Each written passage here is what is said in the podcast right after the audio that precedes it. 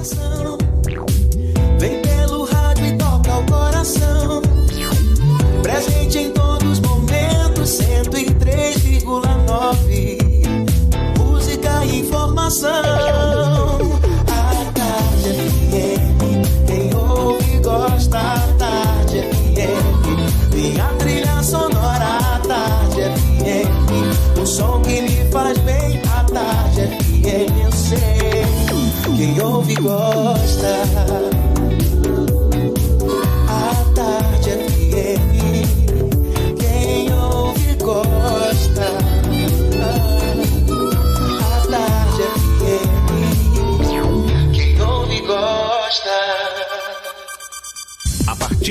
Agora, na Tarde FM, Isso é Bahia.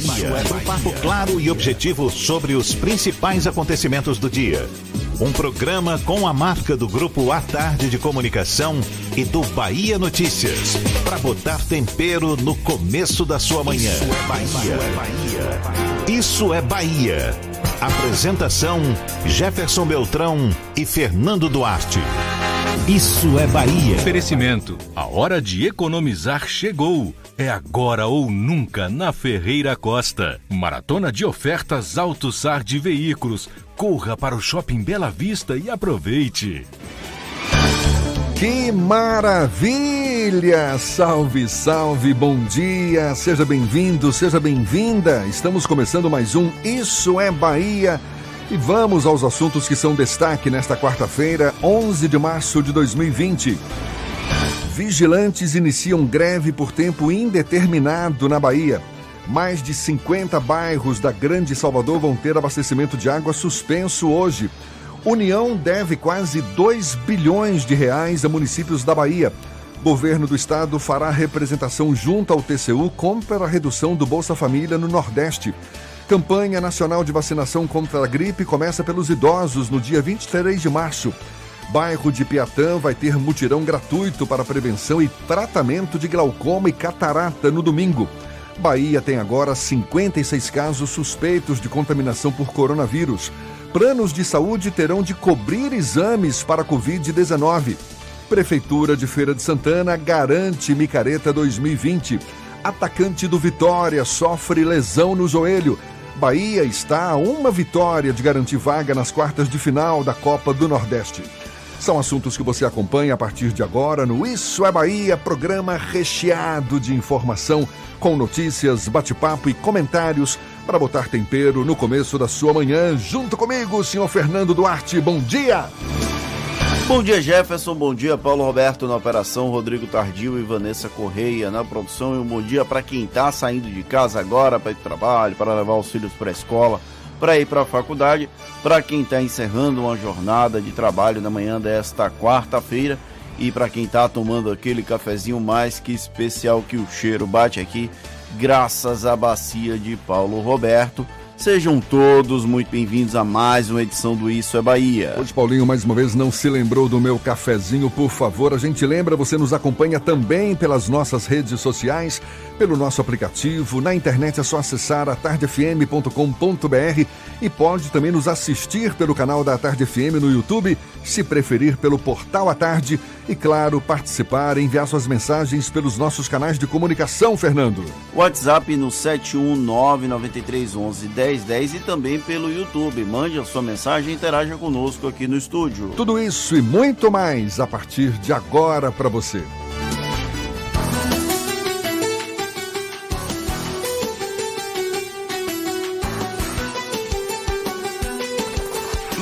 É Bahia. Previsão do tempo. Previsão do tempo. Previsão do tempo. A quarta-feira amanheceu com céu nublado, choveu durante a noite, agora no comecinho de da, da manhã. É possível que tenha chovido também em algumas áreas da cidade, pistas molhadas pelo caminho. A temperatura é de 25 graus. Ives Macedo é quem vai nos informar. Vai ter mais chuva, o sol aparece nesta quarta. Bom dia, Ives. Jefferson, muito bom dia para você e para toda a turma ligada no programa Isso é Bahia. Olha, Jefferson, a previsão de chuva permanece aqui em Salvador. o céu deve ficar encoberto, mas claro, a gente já percebeu que o sol aparece mais que nos últimos dias nesta quarta-feira. Os termômetros marcam 25 graus a mínima e 28 a temperatura máxima. Falo também da região metropolitana, Dias Dávila e Candeias. Nestas cidades, o tempo fica bastante parecido. Céu encoberto por nuvens e previsão de possibilidade, na verdade, Jefferson, possibilidade de chuva para esta quarta. Mínima de 24 e máxima de 30 graus. Já conhece o Tenaleire Disquit Mini Plus, o absorvente para incontinência com abas da Tena que absorve duas vezes mais do que absorventes menstruais. Uma novidade Tena feita para sua total descrição. É contigo, Jefferson. Eu volto já. Valeu, Ives. Muito obrigado. A Tarde FM 7 e 6. Isso é Bahia. A passagem de ônibus fica 20 centavos mais cara a partir de amanhã em Salvador, conforme reajuste anunciado ontem pela Prefeitura. O aumento está condicionado à entrega dos 51 ônibus climatizados que deveriam ter sido entregues no ano passado pela empresa Consórcio Salvador Norte, que agora tem até o dia 31 de maio para fazê-lo. Outros 250 ônibus devem ser entregues até setembro. O curioso é que o reajuste na passagem dos ônibus de Salvador é o mesmo que ocorreu em São Paulo em 2013, quando a passagem também ficou 20 centavos mais cara e acabou aí provocando uma onda de protestos que se espalharam pelo Brasil. Dessa vez, aqui em Salvador, a população aparentemente está recebendo o reajuste sem maiores reações. O assunto é tema do comentário político de Fernando Duarte. Isso é Bahia. Política. A Tarde FM. Em junho de 2013, milhares de pessoas tomaram as ruas de São Paulo para protestar contra o aumento das tarifas de ônibus na maior cidade do Brasil. O efeito cascata gerou mobilizações em diversas partes do país, inclusive em Salvador. O movimento foi marcante e gerou uma onda apelidada de O Gigante Acordou. O gatilho foi um reajuste de 20 centavos na passagem de ônibus da capital paulista. Não são só 20 centavos, bradavam à época. Tanto não era que, passado alguns anos, aumentos da mesma cifra não geram qualquer manifestação de quem quer que seja. Salvador, por exemplo, terá uma nova tarifa a partir desta quinta-feira e o reajuste será de 20 centavos, tal qual o início de tudo em junho de 2013. É certa que a estratégia utilizada pelo prefeito Assemineto de preparar o terreno, encontrar justificativas aceitáveis e fingir uma preocupação legítima com a população que utiliza o transporte público funciona muito bem. Mas não é apenas uma questão de estratégia política. Há um quê de desmobilização, somado a interesses latentes de 2013 que deixaram de encantar quem foi às ruas aquele ano. Depois de muito pedir, a massa que esteve em protestos perdeu um pouco da fantasia idílica de que tudo ficaria melhor. O aumento idêntico ao que gerou a intensa mobilização lá em 2013 é uma prova de que a capacidade de crer em si enquanto efeito transformador deixou de ser parte do dia a dia do soteropolitano e do brasileiro. É como se houvesse um estado de êxtase tão alto que ficamos inertes frente ao que propõe o Estado brasileiro como um todo, seja o município, o Estado ou a União. O que gerou uma onda de protestos no passado não gera nenhuma marolinha anos depois. Não que eu aqui esteja incentivando ou clamando por protestos ou mobilizações contra o reajuste da tarifa. Eu estou apenas constatando que os 20 centavos de 2013 definitivamente não tem o mesmo peso de agora. O, a Prefeitura de Salvador confirmou o aumento. Os ônibus vão amanhecer amanhã com a nova tarifa e nós seguiremos a vida como se nada tivesse acontecido, sem muita reclamação, apenas aceitando tudo. É uma consequência do descrédito que temos nas instituições, incluindo aí o próprio povo enquanto instituição democrática. Se bem que as instituições estão funcionando a pleno vapor, não é mesmo? É, pode não ter protesto contra o reajuste da passagem dos ônibus aqui em Salvador, mas muita gente ainda reclama da qualidade do serviço, viu? Muitos ônibus quebrados, bancos soltos, poucos ônibus para determinadas linhas e esses próprios ônibus com ar-condicionado tem quem diga, ah, só andei uma vez, porque são poucos ainda, né? Dos mais de 2 mil ônibus que circulam aqui pela capital, algumas dezenas. 199 são com ar-condicionado. Pois é, não chegam nem a, a algumas dezenas, quase, não é? Duas dezenas com ar-condicionado. Então, que haja também uma contrapartida por parte dos empresários no sentido de melhorar o serviço, oferecendo ônibus com mais higiene, ônibus mais limpos, que não tenham baratas, enfim. Que não sejam superlotados.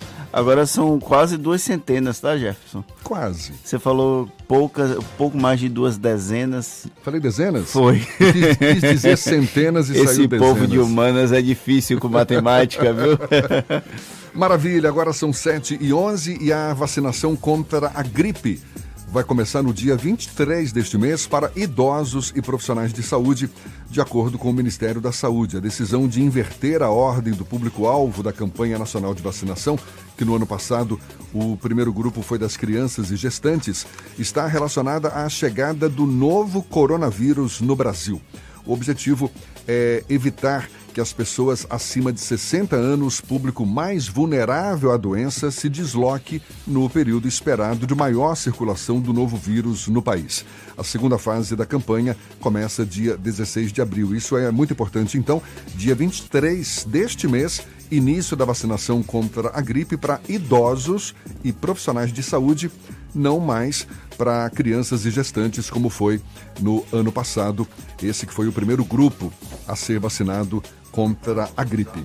E uma notícia que começa a circular agora no começo da manhã: no pior cenário do coronavírus no país, o Ministério da Saúde prevê que em até duas semanas e meia o país tem aumentado exponencialmente os registros, que se manteriam em um certo platô durante mais por mais de oito semanas. Nesse período, o governo estima um grande aumento da demanda por atendimento hospitalar ainda mais levando em conta a possibilidade de o momento coincidir com o pico de casos de gripe por influenza.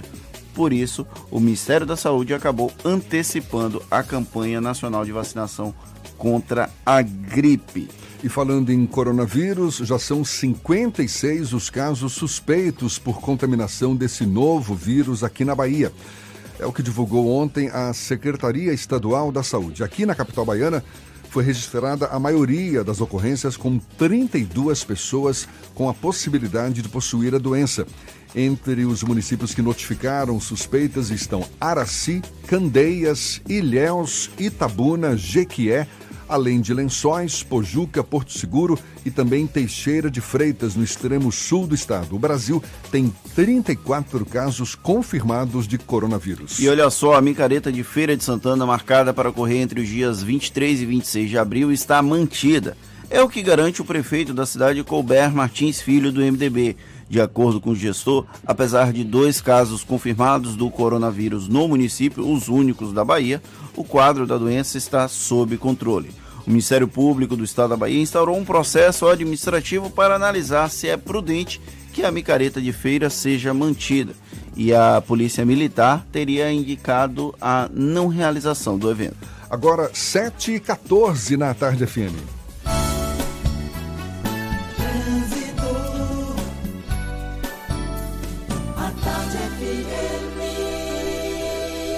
Oferecimento. Monobloco, o pneu mais barato da Bahia a partir de R$ 149,90. Bahia VIP Veículos, seminovos com entrada a partir de um real. Avenida Barros Reis Retiro. Já estamos sobrevoando a grande Salvador. Cláudia Menezes, nossa repórter aérea, já acompanhando o movimento dos motoristas. Bom dia, Cláudia.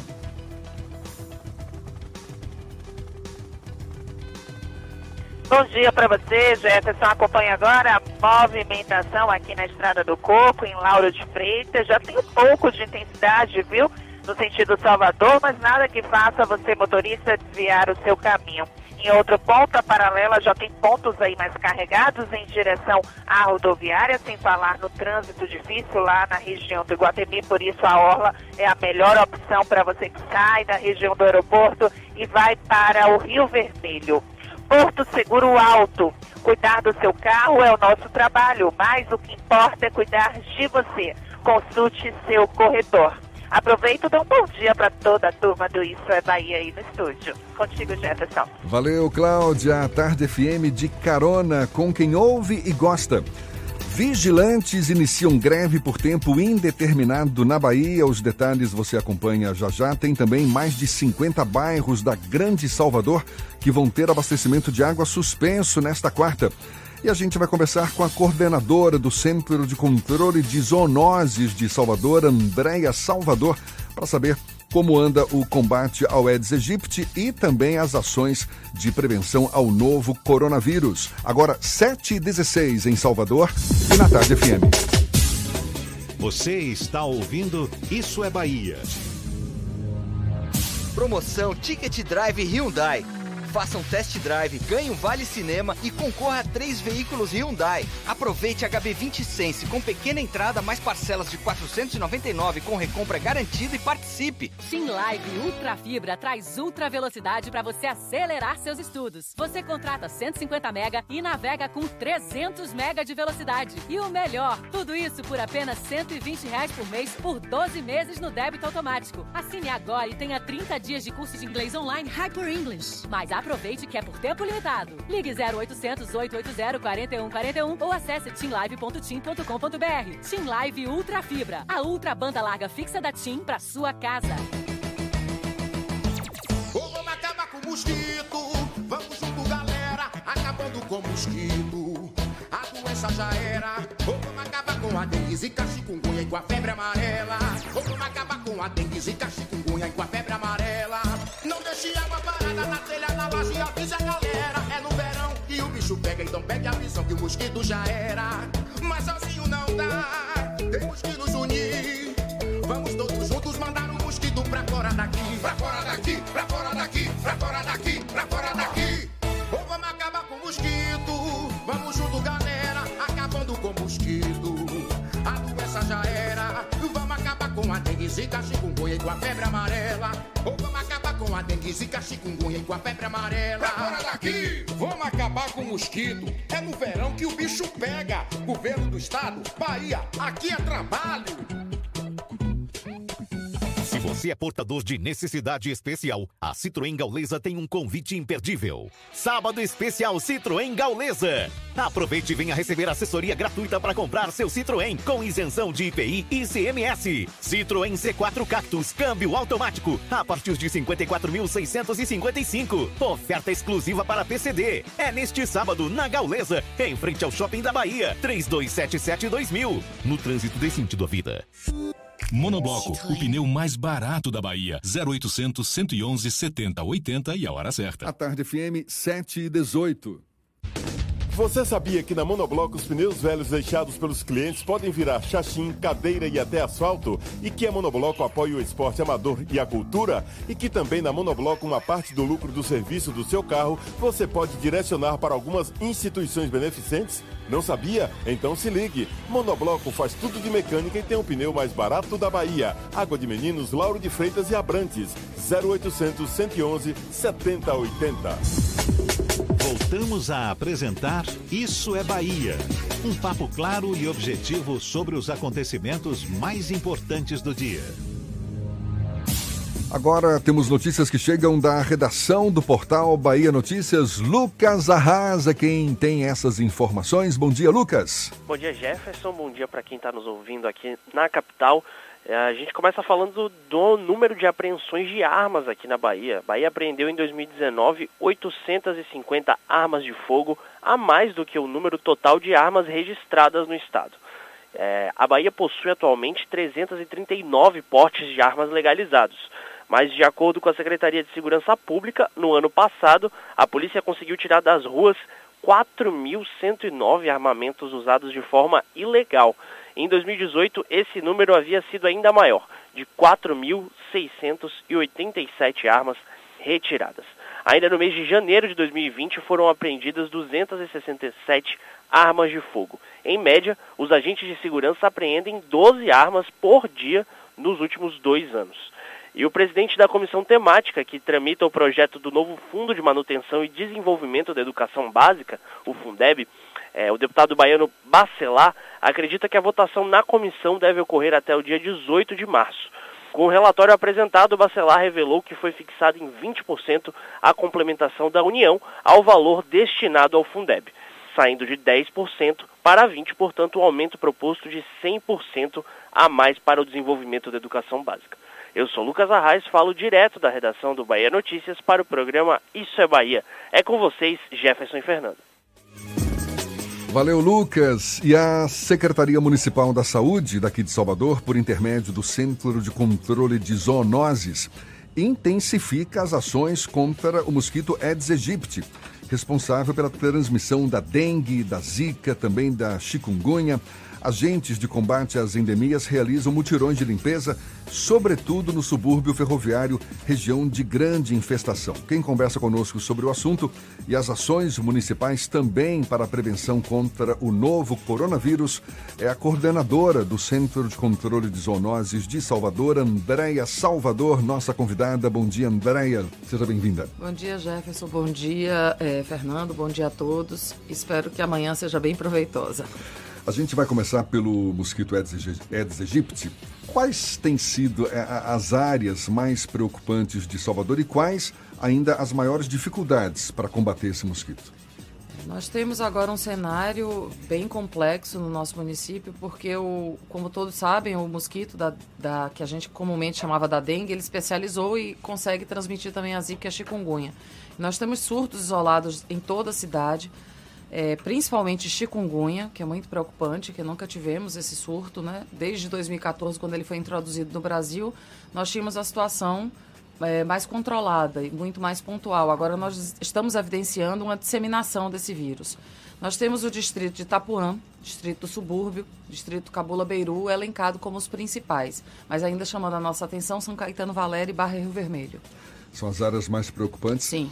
E a dificuldade para combater esse mosquito? A dificuldade continua sendo a mesma. É, nós temos um grande problema neste momento climático, né? Porque não para de chover em Salvador e logo depois abrem janelas de sol. Poças Isso... d'água espalhadas. Exatamente, a... e lixo. Muito lixo jogado é, na rua que viram reservatórios e possíveis criadouros.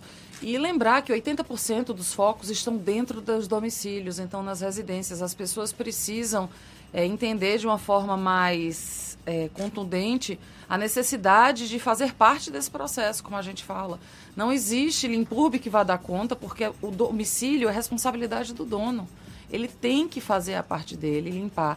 E o impacto que ele causa não fazendo essa limpeza, essa vigilância na sua área, impacta na saúde pública como um todo, porque é uma doença coletiva, o mosquito voa. Às vezes dá aquela sensação de estar tá enxugando o gelo, né? Porque passa ano, vem ano, a gente toca no assunto da importância de não jogar lixo na rua, de não deixar água acumulada nas residências, né? Você está dizendo aí 80% dos casos acabam sendo nas próprias residências. Como é que tem sido a ação de vocês? Bater de, de porta em porta, chamar a atenção dos moradores? Vocês têm agentes suficientes para atender todas essas áreas, as mais preocupantes, pelo menos? Sim, nós temos. É, o trabalho, nós trabalhamos em ciclo domiciliar, né, que é preconizado pelo Ministério. Nós batemos de porta em porta nas residências que abrem essas portas, porque ainda tem essa dificuldade. Existe muita recusa, as pessoas recusam agentes de endemias. E nós trabalhamos é, espalhados e fazendo bloqueios. Então, os agentes visitam a cada 60 dias todos os imóveis e retornam para fazer o segundo ciclo e assim vai até o resto do ano. Neste momento que a gente tem surtos epidêmicos espalhados em, algum, em algumas localidades, alguns distritos e bairros, nós estamos preferencialmente fazendo bloqueio de transmissão e o bloqueio que a gente chama de casos notificados, porque todo caso notificado no Sinan ou que tenha resultado no GAL, que é um sistema de informação do Ministério da Saúde. Nós acessamos esse banco de dados diariamente, nós encaramos como positivo. Como assim bloqueio? O bloqueio é se existe um caso notificado de uma pessoa acamada, doentada, que existe uma suspeita, mesmo antes do exame laboratorial sair, confirmando ou não, nós levamos uma equipe do Centro de Controle de Zoonoses para aquele endereço e fazemos um raio ampliado, a gente chama de bloqueio ampliado. Então a gente vai de fora para dentro até chegar nessa residência, fazendo todos os imóveis. Tentando eliminar todos os possíveis focos naquela área. Exatamente, porque uma pessoa contaminada, principalmente por chikungunya, é, que é uma doença autolimitante, a pessoa já fica retraída em casa. Então adoece a família inteira e geralmente a rua toda. Porque como a pessoa não se desloca e tem o mosquito e às vezes tem o criadouro, essa pessoa fica como reservatório e o mosquito picando e transmitindo a outras pessoas e o ciclo vai se formando. Durante as últimas semanas começou a circular a informação de uma doença misteriosa ali na região do subúrbio ferroviário. E algumas das pessoas que estariam com essa doença misteriosa foram diagnosticadas com chikungunya, com zika. Como é que está esse controle naquela região específica do, das arboviroses? É, existem duas situações. A doença misteriosa foi é, dita, a suposta doença misteriosa, primeiro começou na, Muribó, na Muribeca, em Paripe. E depois do carnaval em Mirante de Piripiri. Na Muribeca aconteceram dois óbitos, ainda sem, sem causa informada, porque os exames, é, os exames histopatológicos e mais avançados estão sendo feitos pelo IML, que são de 30 a 60 dias. E em algumas pessoas da região foi diagnosticada a circulação de dengue e chikungunya. E aí a gente entrou com nossas equipes passando o carnaval inteiro lá, ficamos mais de 15 dias com a Limpurb, que é parceira maravilhosa, obrigada Marcos, fazendo todo um mutirão e limpeza da área. E a gente descobriu inclusive piscinas abandonadas naquela área, que a gente já pediu para aterrar, mas a limpeza já foi feita, e uma lagoa, porque as pessoas construíram seus imóveis em cima de um de uma área onde a SEMAN tem intervenção, e aí ficou represado, né? É, é, criando um, um criadouro gigantesco na área, onde tinha cobra, inclusive jacaré, todos esses animais pertencendo a esta lagoa. E aí a SEMAN, em parceria conosco, Luciano, muito obrigado, fez a drenagem toda desta área. Então, essa área agora encontra-se seca sobre monitoramento nosso. E vendo uma solução definitiva, porque como houve o crescimento desordenado em cima de uma área que não poderia ser construída, existe um problema crônico em Mirantes de Piripiri. É, logo quando começaram a surgir as primeiras informações no dia 27, que foram no banco de dados do Sinan, no dia 28, o Centro de Controle Zoonose esteve na área. É, e detectou realmente que existiria uma possibilidade muito grande de ser chikungunya, porque é característico dores nas articulações, febre alta, a população realmente debilitada. E na segunda-feira, dia 3 de março, se não me engano, eu estive lá presente, fui com a equipe e ficamos a semana inteira. Nisso, no dia 4, já houve a coleta e no dia 5, não, no dia 7, foi liberado o exame confirmando um surto de chikungunya na área. E pasmem, de 780 imóveis do quarteirão né, que a gente faz, que é toda aquela localidade, 48 casas tinham foco. Essa, esse surto de chikungunya ali naquela região, ela aumentou o, o combate ao mosquito também no entorno ou ficou mais direcionado naquela região específica? O combate é feito através dos ciclos. Então, naquela área foi específico, a gente faz um bloqueio, inclusive por fora, para evitar que o mosquito, né, que tenha picado alguém doente, alado, adulto, consiga contaminar regiões por fora. Então, a gente faz um bolsão, um cinturão e agora a gente está tendo a implementação que nós não tínhamos do famoso Malation, que o ano passado ficamos sem o, o, o nove meses sem o produto, né? O veneno, inseticida. né? Exatamente. O inseticida que mata o adulto. E agora nós estamos conseguindo fazer nossos bloqueios, até antecedendo o que possa acontecer, e em parceria com o Estado, que voltou a ter a parceria com o município, com o BV Pesada, porque tem um insumo agora. É o veneno que é colocado na água. Não, aí é o piriproxifem, que é o larvicida. Esse é o do fumacê? Esse é o do fumacê Sim. e que faz o BV costal, que é competência do município. Você está falando aqui da chikungunya, que aumentou a incidência, a gente fala da dengue também, que continua sendo preocupante. Zika ganhou, é, é, perdeu importância? Não, de forma alguma. A Zika não perde importância nunca pelas suas consequências. Mas as notificações são muito mais reduzidas do que, zi, é, do que chikungunya e dengue neste momento. Mas é, existe todo um contingenciamento de observação, né? A gente sempre se preocupa quando existe casos no Sinan e faz imediatamente o bloqueio, porque nós temos implicações sérias. Não podemos esquecer a microcefalia de forma alguma de 2015. Mas diminuiu a incidência. Diminuiu. Diminuiu porque foi uma doença introduzida em 2015. Então a população era virgem, né? não tinha tido contato com essa doença. Então é comum quando essas doenças, essas viroses são introduzidas, muitas pessoas se contaminarem e logo depois, epidemiologicamente, você vê que a curva vai caindo e mantendo um equilíbrio. Andréia, você tem um novo desafio agora, né? O novo coronavírus batendo na nossa porta aí. A gente está conversando com a coordenadora do Centro de Controle de Zoonoses de Salvador, Andréia Salvador. A gente retoma esse papo já já. Agora, sete e meia na Tarde FM.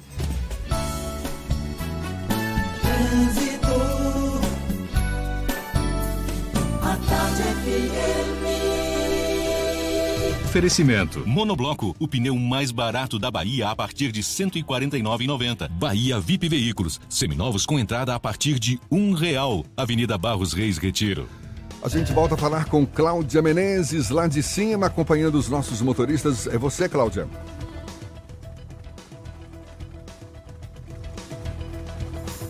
Oi, Jefferson. Olha, a melhor opção para você que sai do Rio Vermelho agora e quer chegar no centro da cidade é a Garibaldi, viu? A Vasco da Gama está bem mais carregada. Estão carregadas também as subidas para a região de Brotas, a Valdemar Falcão e a ladeira do Acupe. Muito congestionamento nessas duas subidas. Então você que sai da região do Iguatemi agora, já escolha a ladeira da Cruz da Redenção para chegar na Dom João VI, a via principal de Brotas, porque a ladeira da Cruz da Redenção agora está com trânsito excelente. Pós Unijorge, cursos inovadores e parcerias com grandes empresas, experiências que impulsionam sua carreira. Matrículas abertas. Jefferson. Obrigado, Cláudia. A Tarde FM de carona com quem ouve e gosta. União deve quase 2 bilhões de reais aos municípios da Bahia e o governo do estado fará representação junto ao TCU contra a redução do Bolsa Família no Nordeste. Assuntos que você acompanha ainda nesta edição.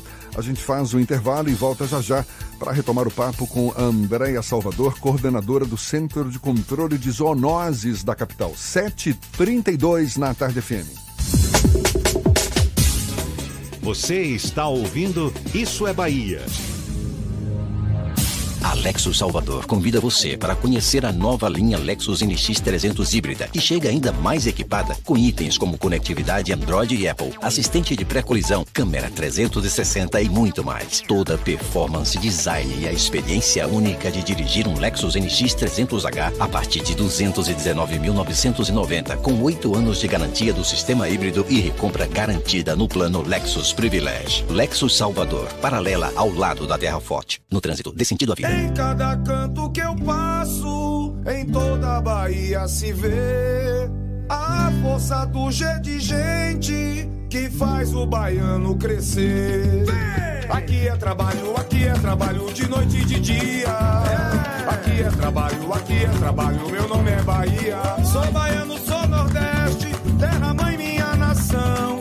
Onde tem o G de gente, tem também G de gestão. Aqui é trabalho, é tamanho G como nunca se viu. Aqui é trabalho, é o melhor governo do Brasil. Aqui é trabalho, é tamanho G como nunca se viu. Aqui é trabalho, é o melhor governo do Brasil. Fez metrô, vem aí VLT. Fez Hospital da Mulher e Couto Maia e tá terminando o Hospital Metropolitano. Ixi, é o melhor governo do Brasil. Governo do Estado, Bahia, aqui é trabalho.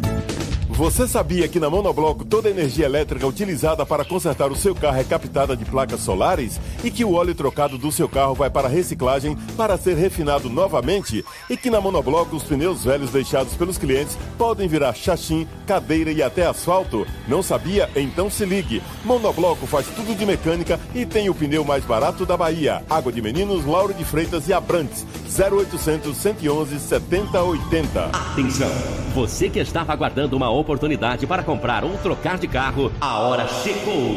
Operação Estoque Zero Bahia VIP Veículos. Descontos de até 5 mil reais. Diga como quer pagar. Financiamento com entrada a partir de um real ou taxas a partir de 0,59% ao mês. Avaliação VIP do seu usado na troca. Bahia VIP Veículos, Avenida Barros Reis Retiro. Fone 3045 5999. Consulte condições na concessionária. No trânsito, a vida vem primeiro. Central Papelaria, os melhores preços e a maior variedade em material escolar e escritório da Bahia e a hora certa. A Tarde FM 734. 3369 mil. Central Papelaria, variedade assim você nunca viu. 3369 mil, é só ligar. 3369 mil. Central Papelaria, você encontra tudo em material escolar. Tudo pro seu escritório, estacionar. Ligue 33699000. A maior variedade de material escolar e de escritório. Central Papelaria Lauro de Freitas. Voltamos a apresentar Isso é Bahia. Um papo claro e objetivo sobre os acontecimentos mais importantes do dia. Agora, 25 para as 8 na Tarde FM, vamos para a redação do, do jornal, do redação do Portal à Tarde. Rafael Santana tem notícias para gente. Bom dia, Rafael. Bom dia, Jefferson e Fernando, e um bom dia também para você, ouvinte do Isso é Bahia. Olha, a Avenida Tancredo Neves vai passar por obras de requalificação que devem durar aproximadamente sete meses. Uma pequena ponte vai ser construída ligando a avenida ao Centro Médico Iguatemi e a Paralela. De acordo com a Prefeitura de Salvador, o investimento é de 8 milhões de reais. Segundo o vice-prefeito e secretário de Infraestrutura e Obras Públicas, Bruno Reis, a intervenção vai possibilitar que as pessoas que saem do Salvador Shopping não precisem mais fazer a volta em toda a Avenida Tancredo Neves para ter acesso à paralela, onde os motoristas vão chegar por meio de uma pista com sentido exclusivo. E ao menos 5 toneladas de óleo que foram recolhidas por voluntários do grupo Guardiões do Litoral na praia de Itacimirim, em Camaçari, estão sendo, estão sendo arrastadas de volta para o mar por causa da força da maré. As sacolas com material que foi recolhido no último fim de semana estão na areia da praia. De acordo com os voluntários, a Prefeitura de Camaçari já foi comunicada. Segundo a assessoria, representantes da Secretaria de Turismo e da Defesa Civil já estiveram no local para verificar a situação. Os Guardiões do, Guardiões do Litoral informou que não se tratam de novas manchas de óleo que voltaram a aparecer nas praias, mas manchas antigas que ficaram presas nas pedras e embaixo da areia. Estas e outras informações você acompanha no portal à tarde, o endereço atarde.com.br. É com você, Jefferson. Valeu, Rafa. E a gente retoma o papo com a coordenadora do Centro de Controle de Zoonoses de Salvador, Andréia Salvador. Antes da gente falar do coronavírus, Andréia, você estava falando no bloco passado um assunto que me chamou a atenção, que é o bloqueio de transmissão quando é identificado um ponto específico, por exemplo, com pessoas com dengue ou chikungunya, vocês vão lá e monitoram e, e tentam, enfim, bloquear exatamente aquela área para que essa transmissão não se propague mais ainda. Existe uma comunicação eficaz no sentido de identificar esses focos e, e, e consequentemente, vocês puderem, poderem fazer o bloqueio? É, isso é um, um, dificultador, porque ainda existe instituição pública e às vezes até privada, na maioria das vezes, que insistem em não fazer a notificação oficial através do sistema de informação que é o SINAM, que nós acessamos esse banco de dados, é o nosso instrumento que nós temos para avaliar a cidade. Então, quando o profissional de saúde não notifica no SINAM, dificulta muito a parte do controle vetorial. Isso tem ocorrido com frequência?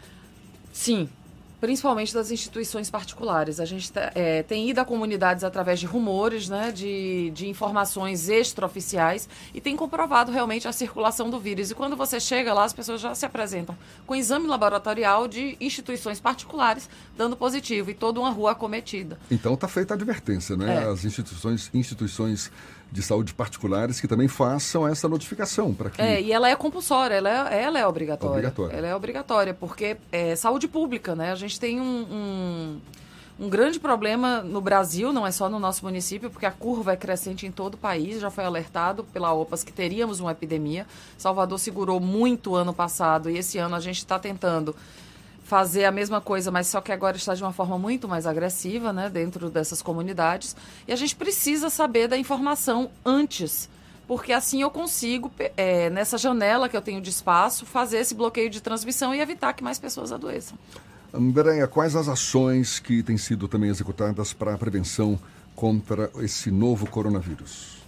É, coronavírus, na verdade, ele começou com uma zoonose e deixou de ser. Mas o que eu tenho de informação do município é que existem um, existe já um plano de contingência, né, que é feito é, em épocas de, de surtos epidêmicos, para prevendo uma possibilidade de agravamento da situação, você ter toda a estrutura da assistência, da, da, da vigilância em saúde. E o, nesse momento é a hora de alerta. A população sentindo qualquer tipo de sintoma respiratório, porque pode ser coronavírus, como pode ser também influenza, que mata muito mais. Então, nós temos que ir a um posto de saúde, a uma unidade de saúde e falar com, com muita clareza os sinais a um profissional de saúde para que ele possa avaliar e fazer o encaminhamento. E, lógico, disponibilização de álcool gel em escolas, é, a forma de tossir, sempre colocando o cotovelo, ter cuidado sempre em lavar as mãos, as, as informações básicas né, que as, as, pessoas têm que ter nesse período que se inicia agora de outono e inverno dentro do município. Que as nossas avós já nos ensinavam, Sim, né? Claro. É... Existe algum receio dessa do novo coronavírus acabar sendo associado também a uma doença como dengue, como chikungunya, como zika? Ou vocês não trabalham ainda com essa hipótese? Não, eu, eu tem, é, eu tenho recebido vários memes, né, dizendo que inclusive o mosquito vai fazer uma parceria com o coronavírus e vai assumir esse posto já diante da sua competência e seria o emissário do apocalipse, alguma coisa desse tipo. Mas é, é, eu não acredito e as pesquisas acredito que não estejam nessa vertente. Agora, uma das coisas mais preocupantes nesse momento que a gente tem que alertar, nós temos coronavírus sim sob controle em Feira de Santana. Não temos coronavírus em Salvador. O que temos hoje é dengue, zika, chikungunya e mata. Causa microcefalia. Chikungunya e dengue matam. E é uma realidade que nós estamos convivendo há muito tempo. Então, o alerta, o coronavírus é importante, mas não pode sobrepor o que a gente está nesse momento vivenciando de um surto epidêmico, mesmo que isolado por bairros e distritos. É, deixar que o coronavírus cresça e tenha esse status maior neste momento toda a epidemiologia, toda a assistência está sendo treinada e tem todo um plano de contingência. Agora, as arboviroses é uma realidade neste momento e muito forte no nosso município. Apesar de todo esse alarde né, em torno do novo coronavírus. Você falou que começou como uma zoonose e não é mais. Explique melhor. É porque, na verdade, começou. É, existe ainda a linha de pesquisa para. Porque os animais silvestres no país asiático, nos países asiáticos, ele tem o hábito de comer absolutamente tudo, né? Uhum. Então, existe essa vertente que foi passada de um animal para o ser humano, né? A primeira. Então, aí se caracteriza por uma zoonose zoonose. E agora é de ser humano E agora ser humano, né? é homem a homem, então deixa de ser uma e, zoonose. E de ser humano para animal também. É, né? de ser humano para cachorro. Tem um cachorro em quarentena. É, na Coreia do Sul. Na Coreia do Sul. Então ele passa a ser uma antropozoonose também. Antropozoonose, é. Uma, outra, uma pergunta que a gente estava conversando aqui nos bastidores: são quatro tipos de dengue, tem um específico que está circulando agora aqui em Salvador e no Brasil como um todo e que é bem delicado, né? Exatamente. É, a dengue apresenta o sorotipo 1, 2, 3 e 4. E o que tem evidenciado aqui mais no nosso país, nesse momento, é o tipo 2, que é o mais agressivo, é o que leva logo, se não diagnosticado, se não tratado, a uma possível dengue hemorrágica. Então, há 17 anos, não existia essa circulação viral. Então, o que é que está acontecendo? Existe um bolsão de susceptíveis muito grande no país. Essa geração de 0 a 17, né, até a adolescência, eles são susceptíveis porque eles não tiveram contato. E quem pega dengue eh, só pega uma vez o sorotipo tipo 1, 2 ou 3 ou 4. Você não pode pegar o mesmo sorotipo duas vezes. Mas quem já teve dengue tipo 1 pode contrair o 2, 3 e 4. E aí fica mais grave ainda, porque quando você tem é, já a sensibilização do organismo através de um sorotipo, o outro se instala mais fácil. O combate ao vetor é a principal e única alternativa possível atualmente no tratamento dessas doenças, correto? Não. É, a gente trabalha com controle vetorial para justamente é, fazer a prevenção para que ninguém adoeça. Quando as pessoas chegam a adoecer, a assistência entra com, com a parte do diagnóstico, né? É, fazendo os testes rápidos e as sorologias, e a parte ambulatorial, que seria hidratação, é, uso de medicação correta, não se automediquem, porque medicações é, incorretas podem levar à dengue hemorrágica. E eu, eu, pergunto isso porque não existe nenhum tipo de vacina, não existe nenhum tipo de é, algo que que impeça que a pessoa pegue a dengue que não seja o combate ao vetor, não é isso? Não, ainda não. Na verdade, existe uma vacina, mas ela não está sendo comercializada porque ainda está em fase de teste. E a que tem no mercado não mostrou que é efetiva, né? É, porque uma vacina, para ser boa, ela tem que ter pelo menos uns 80, 85, 90%. Né? E não, não apresentou. Então, existem as pesquisas, a vontade que isso aconteça, mas uma vacina para entrar no mercado demora muito tempo, porque você começa primeiro as pesquisas, depois os testes, para poder passar para testes para humanos. Qual o grande desafio do combate às zoonoses, às arboviroses hoje aqui em Salvador? Existem os desafios climáticos, geográficos e o desafio da conscientização da população. Eu queria emendar com essa pergunta. Como é que você acha que pode melhorar essa comunicação com os moradores para que eles abram mais suas residências para a visita dos, dos agentes de endemias, para que edifícios que tenham lá não sei quantos apartamentos possam facilitar o acesso desses, desses trabalhadores que estão ali combatendo esse mosquito Aedes aegypti? Acho que, primeiro, mostrando o que pode acontecer. Eu acho muito triste você perder o sorriso de uma criança, o sorriso de um neto, de um filho, por um mosquito. É, impactando a população e o caráter mesmo de formiguinha. Indo às comunidades, é, mostrando realmente a equipe, os técnicos mostrando a cara, para que as pessoas se sintam seguras para receber o Centro de Controle de Zoonose como um todo. Você ter uma ideia, é, no início desse mês, diante da situação de Mirante Piripiri, no dia 4, eu fiz uma reunião com toda a minha equipe técnica é, de gestão, né, chefias, subcoordenadores, e nós temos vários programas do Centro de Controle de Zoonoses.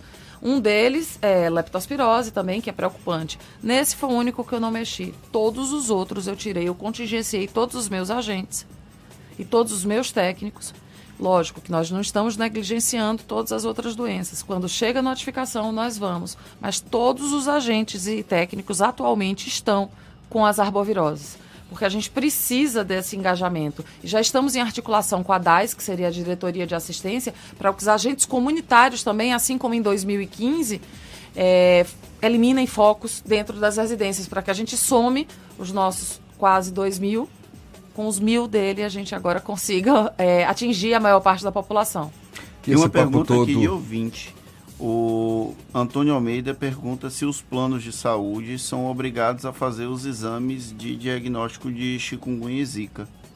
Olha, não tenho essa informação porque a parte que eu faço é o controle vetorial. Mas como usuária de plano de saúde particular, quando estava gestante, eu fiz toda a sorologia a cada três meses de todas as arboviroses, não tive impeditivo nenhum. Eu acho que isso tem que ser é, procurada a normatização, mas acredito que exista sim. Mas pode ser que exista para categorias, não sei.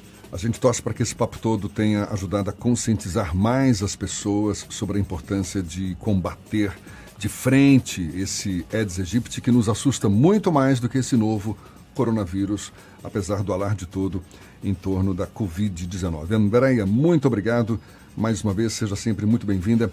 Andréia Salvador, que é coordenadora do Centro de Controle de Zoonoses de Salvador, conversando conosco aqui no Issa Bahia. Bom dia para você. Bom dia, obrigada a todos. Obrigada, Jefferson. Obrigada, Fernando. Obrigada a todos. E, por favor, vamos fazer o dever de casa, né? Vamos limpar nossos quintais, vamos conversar com associações, líderes comunitários, líderes religiosos, vamos fazer mutirão nas suas ruas.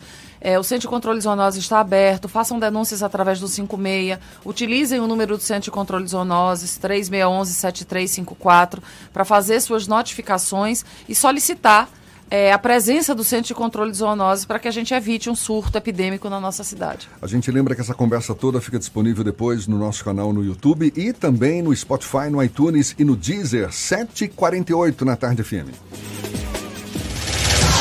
Isso é Bahia. Economia.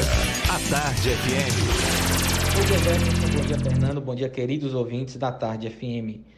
Ontem foi um dia de forte recuperação para os mercados globais. As bolsas americanas fecharam em alta de 5%, enquanto o nosso índice Bovespa fechou aos 92.200 pontos, uma alta de 7,1%. Já o dólar fechou em queda de 1,7% aos R$ 4,65, com alívio do mercado externo e mais um dia de intervenção do Banco Central. As notícias positivas vieram dos governos.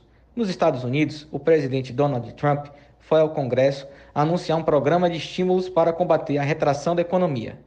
Na Itália, bastante impactada pelo coronavírus, o governo informou que vai adotar um pacote de 15 bilhões de euros.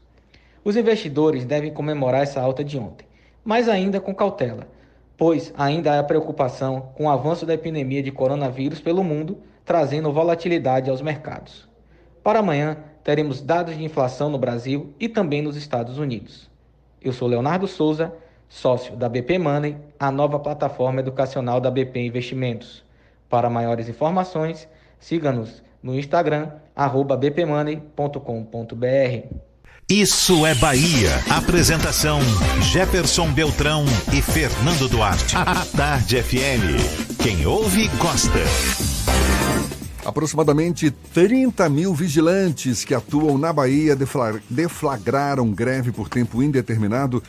De acordo com o Sindicato dos Vigilantes do Estado, a categoria reivindica reajuste salarial e aumento do vale-refeição, além da manutenção de conquistas trabalhistas. Com a paralisação, funcionamentos de museus, bancos, órgãos públicos, previdência social, hospitais, além de shoppings devem ser afetados.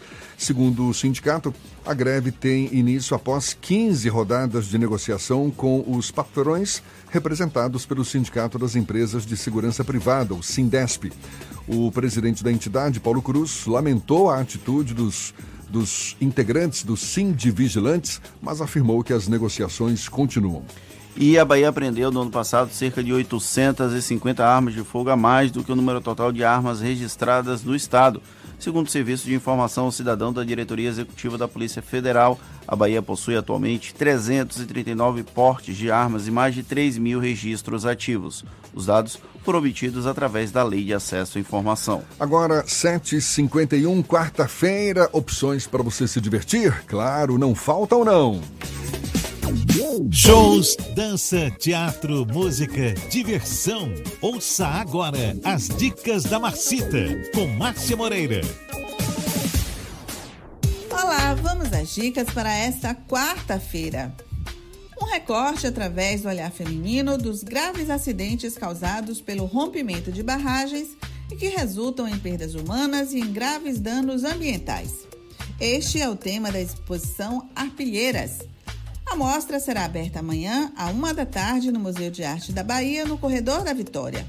Cada peça exposta traz de maneira artística e criativa o testemunho diante da destruição de laços comunitários, agressões contra a mulher, além de outras violações que permeiam a vida de todas as artistas participantes.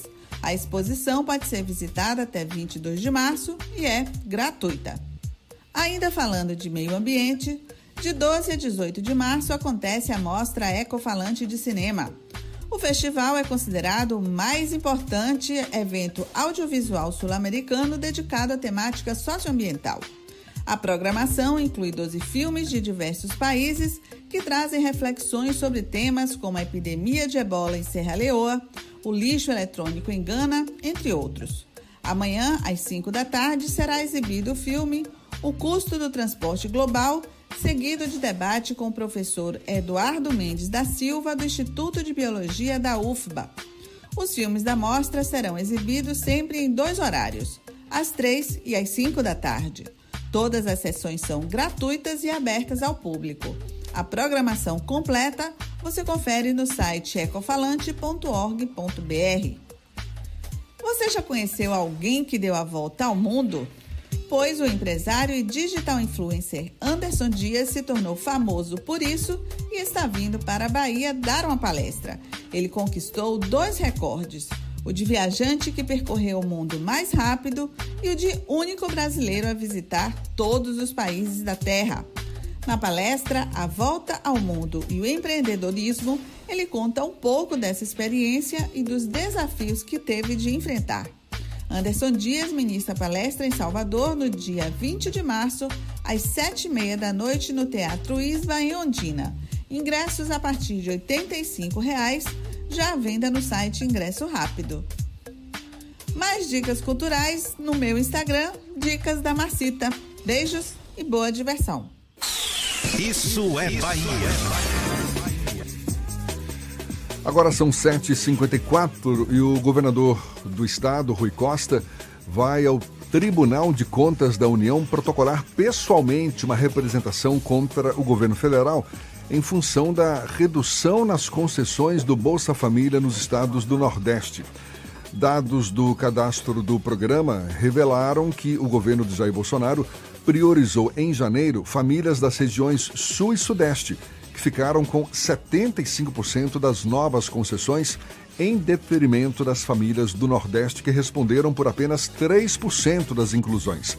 De acordo com o governador Rui Costa, a mobilização vai contar também com a representação dos estados do Norte. E uma nova lista de convocados para o programa Partiu Estágio vai ser publicada hoje no site institucional da Secretaria de Administração. Vão ser selecionados 587 estudantes de universidades espalhadas por toda a Bahia. A informação foi divulgada pelo governador Rui Costa durante o Papo Correria, transmitido na noite de ontem. O grupo de estudantes também pode ser convocado por e-mail, mensagens de celular e ligações por telefone. Portanto, fiquem atentos os inscritos no projeto. Agora 7h55 na tarde FM.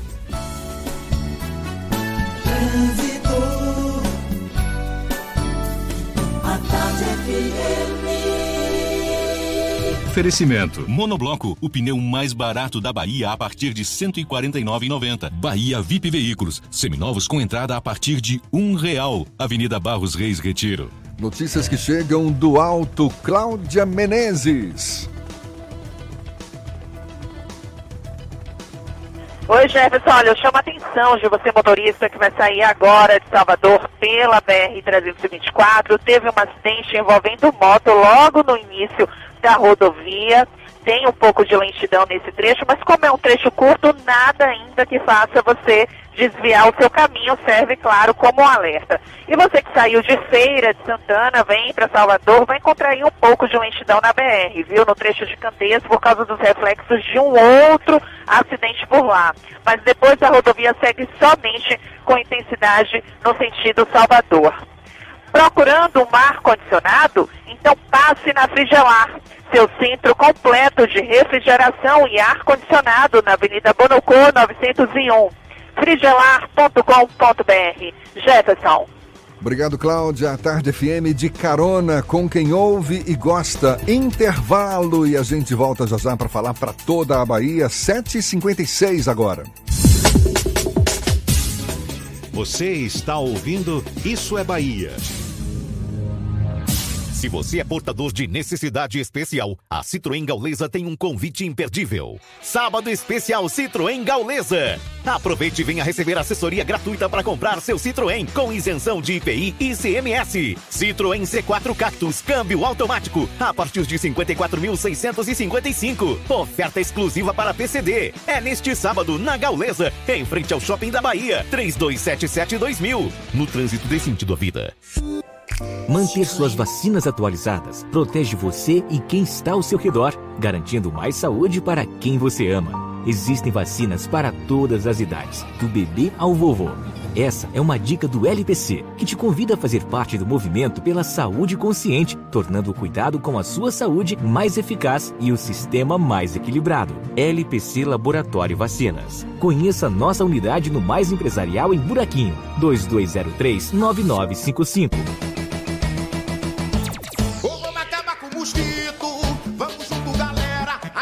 Com mosquito.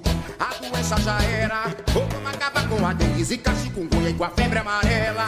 Vamos acabar com a dengue, zika, chikungunya e com a febre amarela. Não deixe água parada na telha, na laje, avisa a galera. É no verão e o bicho pega, então pegue a visão que o mosquito já era. Mas sozinho não dá. Temos que nos unir. Vamos todos juntos mandar o mosquito pra fora daqui. Pra fora daqui, pra fora daqui, pra fora daqui, pra fora daqui. Vamos junto, galera, acabando com o mosquito. A doença já era. Vamos acabar com a dengue, zika, chikungunya e com a febre amarela. Ou vamos acabar com a dengue, zika, chikungunya e com a febre amarela. Pra fora daqui! Vamos acabar com o mosquito. É no verão que o bicho pega. Governo do estado, Bahia, aqui é trabalho. Com os avanços tecnológicos, muitas dúvidas surgem. As máquinas vão roubar nossos empregos? Eu estou preparado para as inovações do mercado? Pois é, o seu futuro precisa de respostas. E para isso você pode contar com a Possimatec. Venha estudar em um dos maiores centros tecnológicos do país e tenha contato com professores experientes que vivem na prática o dia a dia da inovação. Só a Possimatec une conhecimento teórico à aplicação prática numa infraestrutura diferenciada para você ser reconhecido pelo mercado.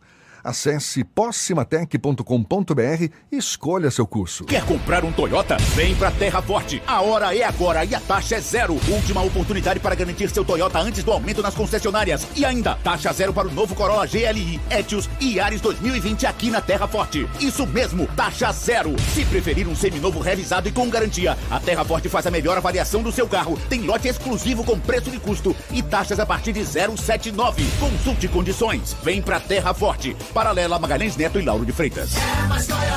No trânsito sentido à vida.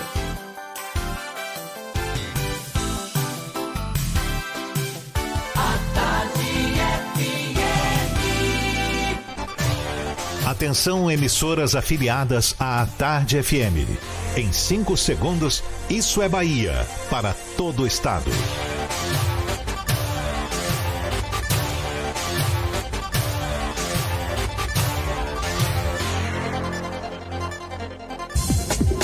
Ar, isso é Bahia. Informação com a marca do Grupo A Tarde e do Bahia Notícias. Política, segurança, saúde, cidadania. Isso é Bahia. Apresentação: Jefferson Beltrão e Fernando Duarte. A Tarde FM. Quem ouve, gosta. Que maravilha! Salve, salve, bom dia! Seja bem-vindo, seja bem-vinda! A partir de agora, Isso é Bahia em rede com emissoras de todas as regiões do estado. E esses são assuntos em destaque nesta quarta-feira, 11 de março de 2020. Mais de 50 bairros da Grande Salvador vão ter abastecimento de água suspenso hoje. União deve quase 2 bilhões de reais a municípios da Bahia. Planos de saúde terão de cobrir exames para o novo co coronavírus. Ministra Damares Alves vai receber título de cidadã de Camaçari. Prefeitura de Feira de Santana garante a realização da micareta este ano. Atacante do Vitória sofre lesão no joelho e o Bahia está a uma vitória de garantir vaga nas quartas de final da Copa do Nordeste. Isso é Bahia, programa recheado de informação. Temos aqui notícias, bate-papo, comentários para deixar a sua manhã temperada este começo de manhã. E junto comigo, Fernando Duarte, também todo temperado. Seu Fernando, bom dia! Bom dia, Jefferson. Bom dia, Paulo Roberto na operação, Rodrigo Tardio e Vanessa Correia na produção. E um bom dia para as nossas queridas emissoras, parceiras e afiliadas: Ativa FM de Eunápolis, Cultura FM de Paulo Afonso, Líder FM de Irecê, Cidade FM de Luiz Eduardo Magalhães, Itapuí FM de Tororó, Eldorado FM de Teixeira de Freitas, RB Líder FM de Rui Barbosa, Serrana Líder FM de Jacobina, Baiana FM de Itaberaba, 93 FM de Jequié e Interativa FM de Itabuna. Sejam todos muito bem-vindos a mais uma edição do Isso é Bahia. A gente lembra, você nos acompanha também pelas nossas redes sociais, tem o nosso aplicativo, pela internet é só acessar a tardefm.com.br. Pode também nos assistir, olha nós aqui no canal da Tarde FM no YouTube. Se preferir, tem o portal à tarde. E claro, fique à vontade, envie suas mensagens. A sua participação é super importante. Temos os nossos canais de comunicação, Fernando. WhatsApp no 71993111010 e também pelo YouTube. Mande a sua mensagem e interaja conosco aqui no estúdio. Tudo isso e muito mais a partir de agora para você.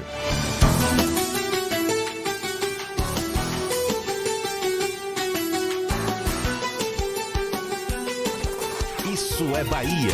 Previsão do tempo. Previsão do tempo. Previsão do tempo. Em Salvador, a quarta-feira amanheceu com o céu nublado, tinha já chovido durante a noite, previsão de novas possibilidades, novas possibilidades não, novas pancadas de chuva ao longo do dia. Ibis Macedo já tinha nos antecipado mais cedo e agora fala pra gente como vai ser o tempo no interior do estado. É você, Ibis. Jefferson, bom dia de novo para você. Estou de volta aqui na Tarde FM, trazendo a previsão do tempo para Luiz Eduardo Magalhães e Itororó. Luiz Eduardo tem previsão de chuva para esta quarta-feira, mínima de 21 e máxima de 26 graus. Em Tororó, o tempo não é muito diferente, não. Céu encoberto e previsão de chuva para esta quarta. A mínima é de 23 e a temperatura máxima é de 26 graus. Na Semana do Consumidor, na Fast Shop, ofertas incríveis com até 50% de desconto e em até 12 vezes. Compre pelo app ou vá a uma loja, a uma de nossas lojas. Mas corre, só até domingo. Fast Shop, boa quarta-feira para todo mundo, Jefferson. Até amanhã. Valeu, Ives. Mais uma vez um bom dia para você. Agora, 8 e 5 na tarde FM. Isso é Bahia. O presidente Jair Bolsonaro afirmou que não há crise econômica internacional. Para Bolsonaro, a desaceleração mundial do mercado em decorrência do surto de coronavírus, abre aspas, não é isso tudo que a grande mídia propaga, fecha aspas. O assunto é tema do comentário político de Fernando Duarte. Isso é Bahia. Política. A Tarde FM. O Jefferson trouxe um trecho da fala do presidente da República, Jair Bolsonaro, durante um encontro com empresários em Miami, onde ele segue em visita internacional. E aí eu vou ler o restante da aspa, aspa completa, que ele fala assim, abre aspas. Durante o ano que se passou, obviamente, tivemos muitos tivemos momentos de crise. Muito do que tem ali é muita mais fantasia. A questão do coronavírus, que não é isso tudo que a grande mídia propaga o presidente Jair Bolsonaro faz uma referência indireta ao então presidente da República, Luiz Inácio Lula da Silva, em meio à crise de 2008. Não sei se todos os ouvintes vão lembrar, mas no auge daquela crise, o ex-presidente Lula falou que lá nos Estados Unidos a crise é um tsunami. Aqui, se ela chegar, vai ser uma marolinha que não dá nem para esquiar. Isso foi em 2008, durante a campanha eleitoral para prefeito lá no interior de São Paulo. E aí a gente traz esse paralelo entre duas figuras de destaque, dois presidentes da República, Lula em 2008 e Bolsonaro em 2020, tentando minimizar os efeitos de uma crise mundial iminente. A crise de 2008, inclusive, demorou a ser superada em diversas partes do mundo apesar da década de ouro considerada do Brasil entre 2003 e 2013 por parte de organismos internacionais da área de economia.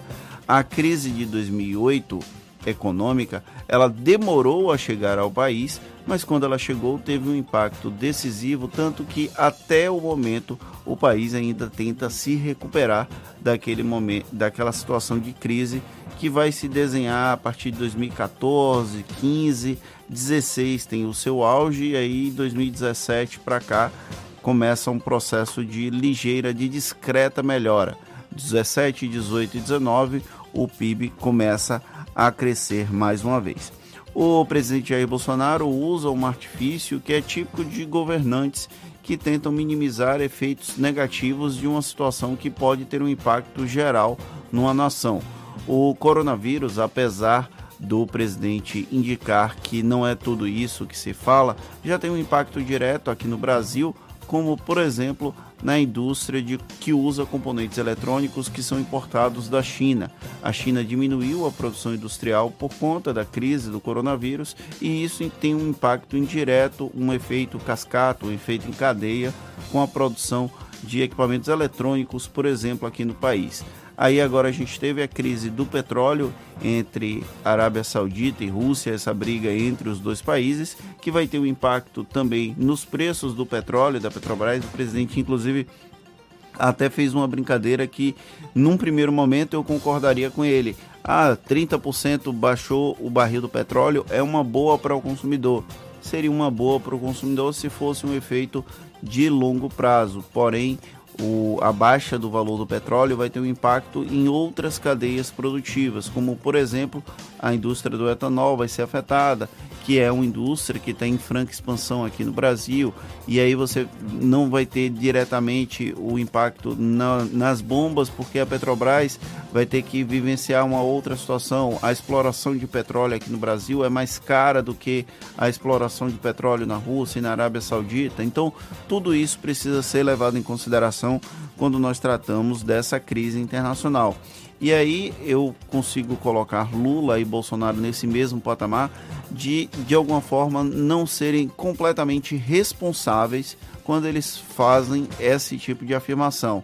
A fala sobre a marolinha de 2008 ficou muito marcada pelo ex-presidente Lula, do ex-presidente Lula, justamente porque o impacto da crise econômica mundial até foi demorado a, a, ser sentido aqui no Brasil, mas ela chegou.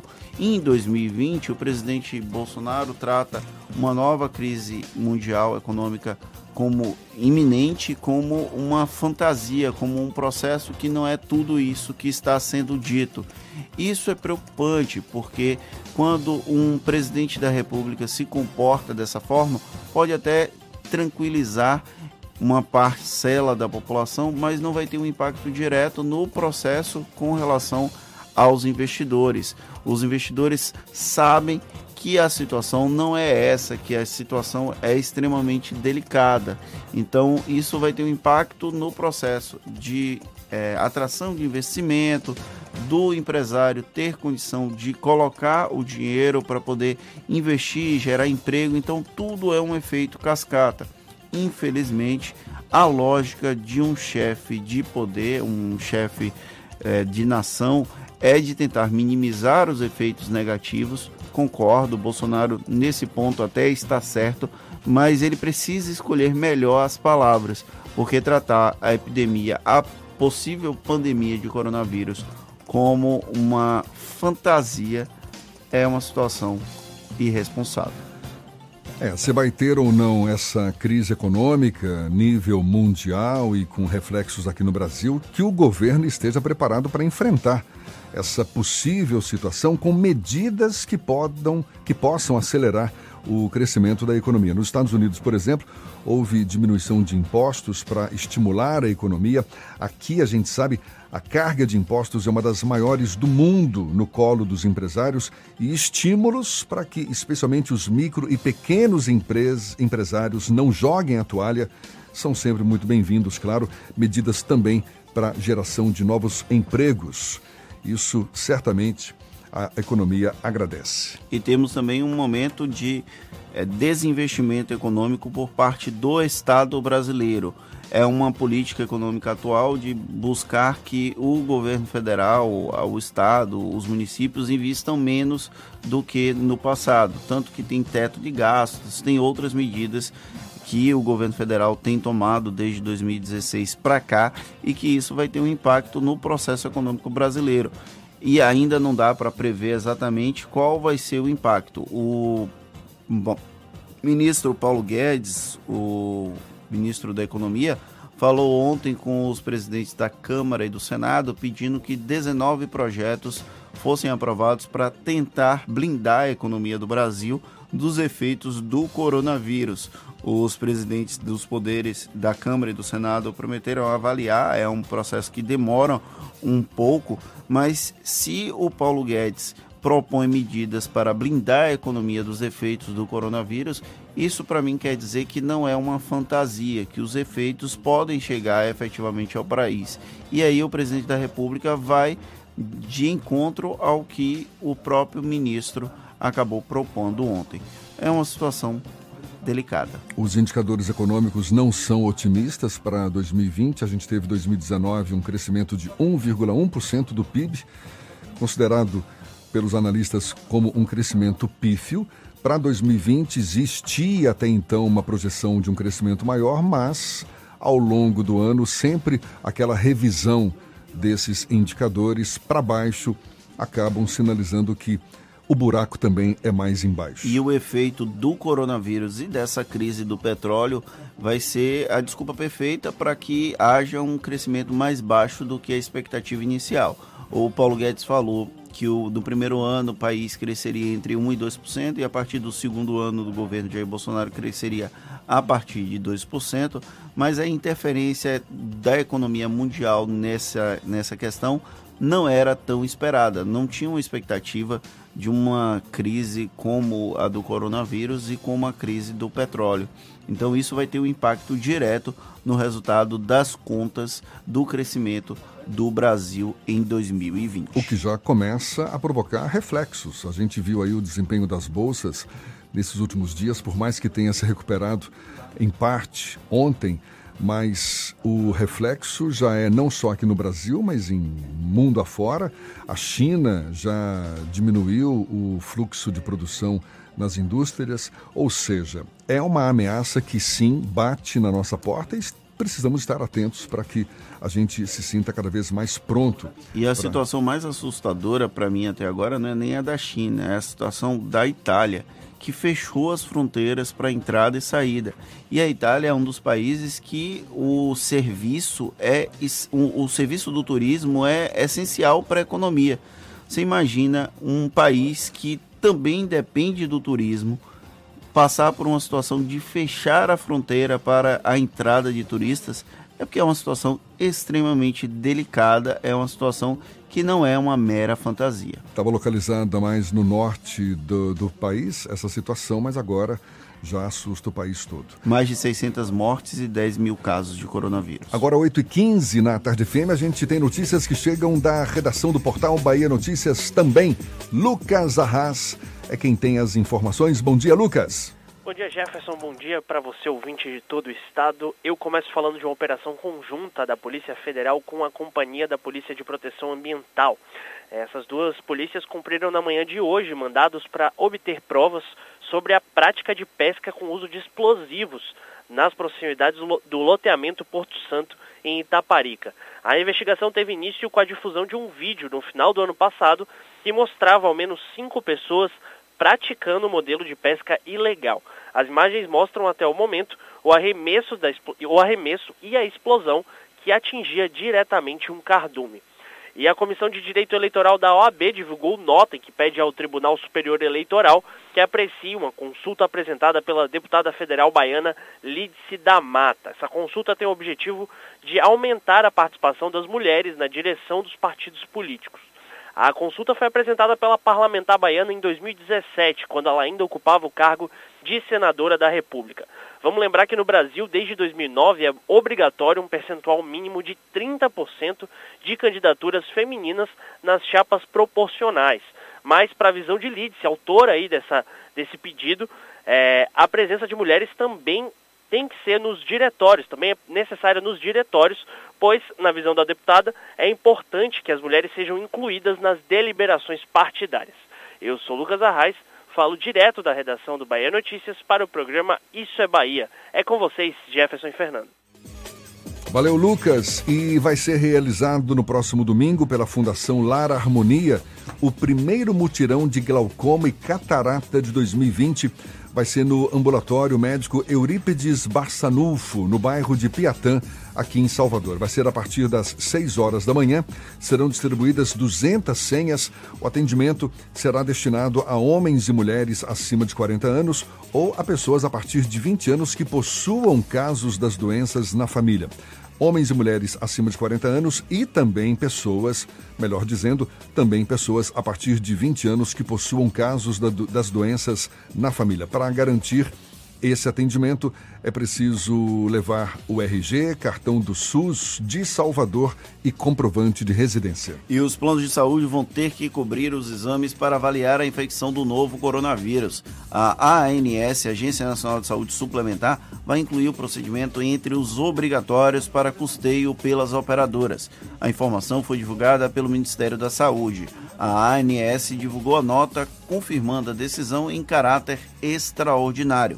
A agência informou que ainda está estudando quais os tipos de teste, protocolo e o prazo para os planos de saúde se adequarem à determinação. A gente vai agora para Jacobina, Maurício Dias, da Serrana Líder FM. Quem fala conosco tem as notícias da região. Bom dia, Maurício. Bom dia, bom dia, Jefferson, bom dia, Fernando, bom dia a todos que acompanham o programa Isso é Bahia nesta manhã de quarta-feira. É sempre um prazer estar levando notícias da região de Jacobina para todos os ouvintes. Continua desaparecido o mototaxista Luan Batista Dias. Ele tem 29 anos de idade, sumiu desde a manhã do último sábado após deixar a sede da empresa onde trabalha aqui em Jacobina para atender a solicitação de um passageiro. Colegas de trabalho de Luan informaram a familiares que um homem de identidade até então ignorada teria eh, deixado o local às 10 horas da manhã na garupa da moto pilotada pelo mototaxista. Após notar a demora do retorno de Luan, colegas e familiares mandaram mensagens para o celular do mesmo, que foram visualizadas, mas não respondidas. Pouco tempo depois, o telefone já se encontrava desligado ou fora de serviço. O desaparecimento do mototaxista, que é pai de uma criança de seis anos de idade, vem mobilizando toda a comunidade local. A família está desesperada e apela por informações que levem à sua localização. Policiais militares e civis, além da Guarda Municipal de Jacobina, estão empenhados na busca do jovem Luan. Este não é o primeiro caso do gênero na região. Em Capim Grosso, município vizinho de Jacobina, há dois meses, outro caso de desaparecimento de mototaxista terminou em tragédia com o assassinato do mesmo e linchamento de supostos autores do crime. Esperamos que este episódio em Jacobina tenha um desfecho diferente e que Luan Batista Dias apareça são e salvo. Os Conselhos Federal e Estadual de Contabilidade estarão realizando em Jacobina, na próxima segunda-feira, dia 16, no auditório da Associação Comercial e Industrial, o curso de atualização em legislação trabalhista e previdenciária. O curso abordará temas como Lei da Liberdade Econômica, CTPS Digital, E-Social, CAGED e RAIS, FGTS, Reforma Previdenciária e substituição do livro de registro de empregados, entre outros conteúdos programáticos. Essa atualização é extremamente importante para os profissionais que atuam nesta área diante das constantes mudanças na legislação, medidas provisórias, decretos, portarias e circulares de organismos oficiais. O curso é dirigido a profissionais de contabilidade inscritos em situação regular no Conselho, estudantes de contabilidade e profissionais da área jurídica. A inscrição será solidária, com apenas 2 quilos de alimentos não perecíveis que serão doados a instituições filantrópicas da região, podendo ser feita através do e-mail eventos@crc-ba.org.br. De Jacobina, no centro-norte do estado, Maurício Dias, da Rádio Serrana Líder FM, Grupo J. Sidney de Comunicação, para o programa Isso é Bahia. Olha só, o fornecimento de água foi suspenso agora há pouco, às 8 horas da manhã, em mais de 50 bairros daqui de Salvador e, e também em quase 10 municípios da região metropolitana. Segundo a Embasa, a interrupção ocorre por causa de serviços de manutenção preventiva em equipamentos do Sistema Integrado de Abastecimento. A previsão é de que os serviços sejam concluídos às 8 horas da noite de hoje, quando então o fornecimento começa a ser retomado de forma gradativa. A regularização completa está prevista para amanhã. Entre as áreas afetadas estão as ilhas de Maré, dos Frades, Ilha de Bom Jesus dos Passos, Itapuã, Mussurunga, São Cristóvão, Vale dos Lagos, Pau da Lima, São Marcos, São Rafael, Liberdade, Cabula 6, Lobato, Ribeira, Piatã, entre outros. Já na região metropolitana, as cidades afetadas estão em Simões Filho, La... Lauro de Freitas, quase que não sai, São Francisco do Conde, Candeias, Madre de Deus, Conceição do Jacuípe, Amélia Rodrigues, Coração de Maria e Terra Nova. Tem que cuidar dessa tosse, hein, seu Fernando? É. Tem que beber água natural, segundo a nossa querida ouvinte, Major Denise Santiago. Ontem ela mandou É, mensagem mandou aqui brigando. mensagem. Inclusive, aproveitando para mandar um abraço, muita gente ontem. Edivaldo Sales pediu um abraço pra gente e o pessoal da turma Coronel. Ai meu Deus do céu, como é o nome da turma? Turma Coronel Fonseca, que completou ontem 16 anos de serviços à sociedade baiana na Polícia Militar aqui da Bahia. Já que você está mandando esse abraço, a gente parabeniza, também agradece as participações de Beatriz Lares, Vigo Marcelo, também quem mais? Malu Arras Porto, John Leones, Madá Juriti, todos aqui, Paulo Leite, participando conosco pelo nosso canal no YouTube. Aí você aproveita que também está nos ouvindo, vai lá, se inscreve e assiste a nossa participação aqui. Hoje, Fernando, com um modelito muito sóbrio, uma camisa. Não sei que cor é essa, se é vinho roxo, se é um azul meio terra, enfim. Tá todo bonitão Azul aqui. terra. De onde foi que você tirou isso? Pelo amor de Deus. É por isso que eu tô te falando, não sei que cor é essa. Agora são 8h22, a gente vai para Itabuna, vai para o sul do estado. Evandro Lima, da Interativa FM, com as notícias da região. Bom dia, Evandro. Bom dia, Jefferson. Bom dia, Fernando. Ao vivo, direto de Itabuna, no sul da Bahia. A Secretaria de Segurança, Transporte e Trânsito de Itabuna, Sestran, abre hoje, dia 11, inscrições para o processo seletivo simplificado para a contratação de monitores para o sistema de estacionamento rotativo remunerado, a Zona Azul. As oportunidades são para quem vai atuar na administração, gerência e fiscalização. O candidato terá até sexta, dia 13, para se inscrever no processo seletivo. Para isso, deve dirigir-se à sede da Sestran, no bairro Lumanto Júnior, sempre das 9 às 15 horas. São necessários RG, CPF, carteira de trabalho e comprovante de residência atualizado. O candidato deve levar ainda certificado de conclusão do ensino médio ou histórico escolar, certificado de reservista para os homens, currículo e comprovante de votação da última eleição. Quem vai concorrer aos cargos que exigem um ensino superior deve levar também o diploma. Em caso de dúvida, o candidato pode falar para a Sestran pelos, com a Sestran pelo telefone 3214 7768. Eu sou Evandro Lima, falando da redação da Rádio Interativa FM de Itabuna, sul da Bahia. Um abraço, Jefferson, é com você. Muito obrigado. Agora, 8h25, a ministra Damares Alves vai receber o título de cidadã de Camaçari. A gente dá os detalhes já já para você. Intervalo, confirmando a hora certa, 8h25. Você está ouvindo Isso é Bahia. Em cada canto que eu passo, em toda a Bahia se vê a força do G de gente que faz o baiano crescer. Aqui é trabalho, aqui é trabalho de noite e de dia. Aqui é trabalho, aqui é trabalho, meu nome é Bahia. Sou baiano, sou Nordeste, terra mãe minha nação. Onde tem o G de gente, tem também G de gestão. Aqui é trabalho, é tamanho G como nunca se viu. Aqui é trabalho, é o melhor governo Brasil. Aqui é trabalho, é tamanho G como nunca se viu. Aqui é trabalho, é o melhor governo do Brasil. Fez metrô, vem aí VLT. Fez Hospital da Mulher e Couto Maia e tá terminando o Hospital Metropolitano. Ixi, é o melhor governo do Brasil. Governo do Estado, Bahia, aqui é trabalho. Natuse, troca de showroom com até 60% off e a hora certa. A tarde FM, 8h25. Troca de showroom da Natuse. Promoção real de até 60% off com pronta entrega. Imperdível. Estofados e móveis com design italiano com descontos de até 60%. É a qualidade Natuzzi em liquidação por tempo limitado. Enquanto durar o estoque. Natuzzi. Duas lojas na Alameda das Espatódias, Caminho das Árvores. Fone 3486-7007. A tarde FM.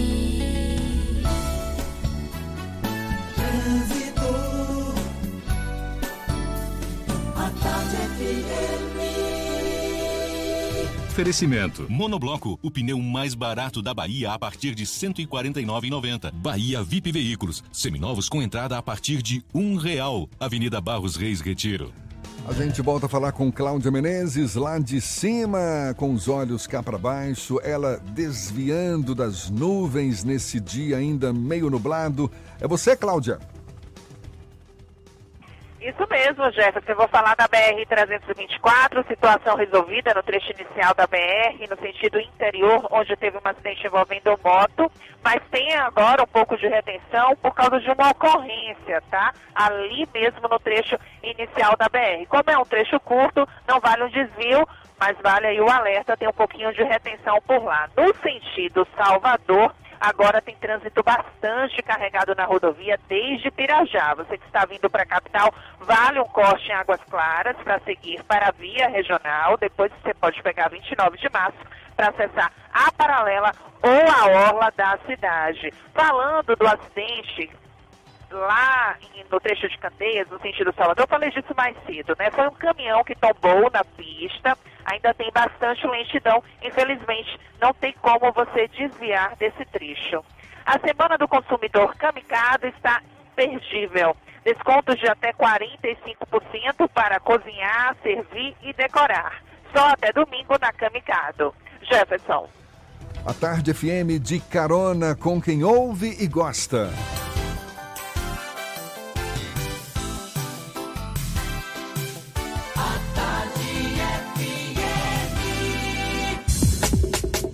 Voltamos a apresentar Isso é Bahia.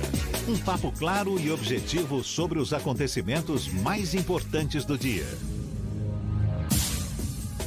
Um assunto que é o principal destaque na edição de hoje do Jornal à Tarde, a dívida da União com as prefeituras baianas, uma dívida que chega a quase 2 bilhões de reais. Os municípios baianos têm 1 bilhão 740 milhões de reais para receber do governo federal em 2020. Está aqui a reportagem de Bruno Luiz. A cifra é referente a obras conveniadas pela União com as prefeituras, cujos pagamentos estavam previstos no orçamento do ano passado, mas não chegaram a ser quitados em 2019. Os dados estão em levantamento da Confederação Nacional dos Municípios. Segundo a entidade das 417 cidades do estado, 415 municípios, portanto, quase a totalidade dos municípios baianos tem algum tipo de pendência com o governo. Se forem considerados os municípios de todo o Brasil, essa dívida chega a 29 bilhões e 100 milhões de reais. A Bahia é o quarto estado que tem mais a receber do governo. Perde para São Paulo, Minas Gerais e Rio de Janeiro. O presidente da União dos Municípios da Bahia, Eures Ribeiro, que é do PSD, ele afirma que o cenário é preocupante. Segundo ele, a União não deu previsão de quando os recursos começarão a cair na conta das prefeituras. Para o deputado federal e líder da bancada baiana na Câmara, Daniel Almeida, que é do PCdoB, a dívida do governo com os municípios baianos revela, segundo ele, a cruel perseguição e discriminação do governo Bolsonaro ao Nordeste. Pois é, é de fato preocupante esse estudo da CNN, a Confederação Nacional dos Municípios. Segundo o levantamento, os 29 bilhões e 100 milhões de reais, que é o valor total da, da dívida, isso em todo o Brasil, esse, essa dívida esse valor todo está inscrito nos chamados restos a pagar, que ficam pendentes de um ano para o outro. Desta quantia, mais de 20 bilhões de reais, ou seja, mais de 70% são valores não processados, ou seja, despesas que chegaram a ser empenhadas, ter a quantia reservada para pagamento, mas não foram liquidadas, ou seja, efetivamente realizadas.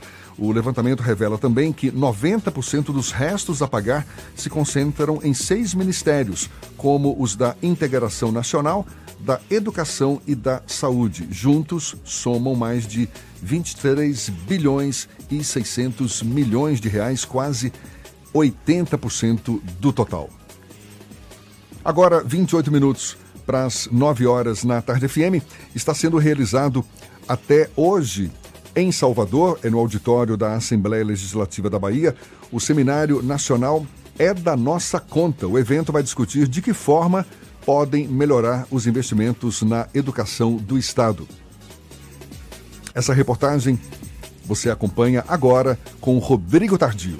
O Seminário Nacional Educação é da Nossa Conta vai discutir as causas da falta de sucesso da política pública no investimento na educação. Um dos destaques do evento é a participação de Ivo Gomes, irmão do ex-ministro Ciro Gomes, além de pesquisadores, parlamentares, membros dos ministérios públicos e demais interessados no tema, como explica a conselheira do Tribunal de Contas do Estado, Carolina Costa. Partimos de uma fiscalização que era mais apegada aos aspectos é, legais para uma fiscalização que fosse mais voltada ao cumprimento dos resultados, que é efetivamente o que mais interessa à sociedade, sem nos furtarmos da fiscalização dos aspectos legais, dos orçamentos, das despesas, mas também buscando alcançar o resultado da política pública A tecnologia não poderia ficar de fora. Durante o evento, vai ser apresentada uma importante ferramenta que vai ser utilizada na otimização de gastos com a educação. Ana Carolina falou também sobre o selo Anísio Teixeira, que vai ser lançado no evento para escolher a cada ano o município baiano que obtiver o melhor índice de performance da educação nos municípios. O objetivo dele é aproximar o controle social do controle interno do gestor. Então, funcionando o controle externo dos tribunais de contas como um intermediador dessa relação. A partir da percepção de algum problema no ambiente da escola, seja relativo a, a uma a questão estrutural, a falta de, uma, de um portão, ou então a um banheiro quebrado, ou ainda a ausência de um professor de alguma disciplina, a comunidade escolar ela pode fazer isso, quer dizer, o professor, o pai do aluno, o próprio estudante, ele faz esse registro no aplicativo. Esse registro, então, ele é remetido ao gestor público, que a partir do relato, ele tem a possibilidade de validar ou não. Se ele não valida o relato, ele apresenta justificativas e demonstra por que, é que não está correto. O selo Anísio Teixeira ele vai ser conferido para o município que conseguiu avançar mais no índice. Mas o avançar mais é, é ele sendo comparado a ele mesmo e não sendo comparado a outros municípios que têm outras realidades, não é? Seria injusto a gente fazer a comparação com um município que às vezes tem mais verba, recebe mais repasse. Então, é, não, não privilegiaríamos esse tipo de olhar. Durante o seminário, uma homenagem vai ser prestada ao jurista e educador brasileiro Anísio Teixeira, com edição de Igor Barreto, Rodrigo Tardio para o Isso é Bahia. Isso é Bahia. Agora, 25 minutos para as 9 horas, a micareta de Feira de Santana, marcada para o período de 23 a 26 de abril, está mantida neste ano. Pelo menos é o que garante o prefeito da cidade, Colbert Martins Filho, que conversa conosco agora. Bom dia, prefeito. Seja bem-vindo. Bom dia, muito obrigado a vocês da Tarde FM, do Bahia Notícias. Um abraço à Luz, um abraço a todos vocês. E a você, Fernando, a Jefferson, um grande abraço, prazer falar com vocês. Existe a possibilidade de revisão dessa decisão? A micareta ainda sofre algum tipo de ameaça? Veja só, nós estamos há 40 dias da micareta. E não é o fato de ser uma festa, é, uma fato, é um fato de ter aglomeração de pessoas. Se tem aglomeração de pessoas, nós temos que ter esse cuidado de evitar, porque a, a, aqui em Feira os casos, como na Bahia, todos estão aumentando, mas não é para tratar somente da aglomeração da micareta. Todos os eventos coletivos daqui até a micareta tem que ter o mesmo cuidado também. Porque o, se o objetivo é bloquear a transmissão do vírus, a micareta vai ser no dia 23 de abril, mas tem vários outros eventos que acontecerão até lá. Eventos esportivos que estão sendo suspensos também, eventos culturais que estão sendo suspensos, eventos religiosos que precisam ser suspensos também, o Papa não está nem celebrando mais, a Praça de São Pedro está vazia. Então a discussão aos amigos da Rádio da Tarde é o seguinte, a, a micareta é um evento grande, esse daí precisa ser, é um grande evento, uma aglomeração de pessoas, e as outras atividades também precisam ser vistas. Portanto, estamos aqui avaliando todas essas circunstâncias para, no momento certo, tomarmos uma, uma decisão. Não apenas no sentido de um evento de aglomeração, mas em todos os eventos coletivos a gente precisa ter posições consequentes para evitar, aí sim, a propagação do vírus. Exatamente, a gente está falando aqui da ameaça do coronavírus. São dois casos confirmados em Feira de Santana. E o grande desafio exatamente esse: como bloquear a transmissão, a, a, intensificação não é, dessa transmissão da doença que hoje atinge Feira de Santana.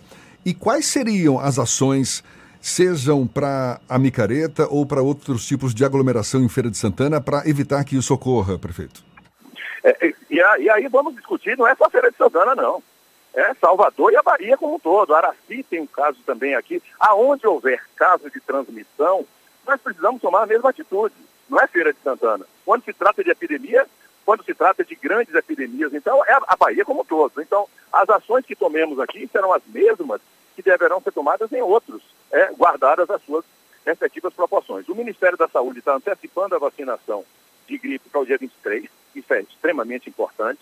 É, o Ministério da Saúde está contratando 5 mil novos médicos para reforçar os atendimentos nas urgências e emergências, isso é também extremamente necessário e importante.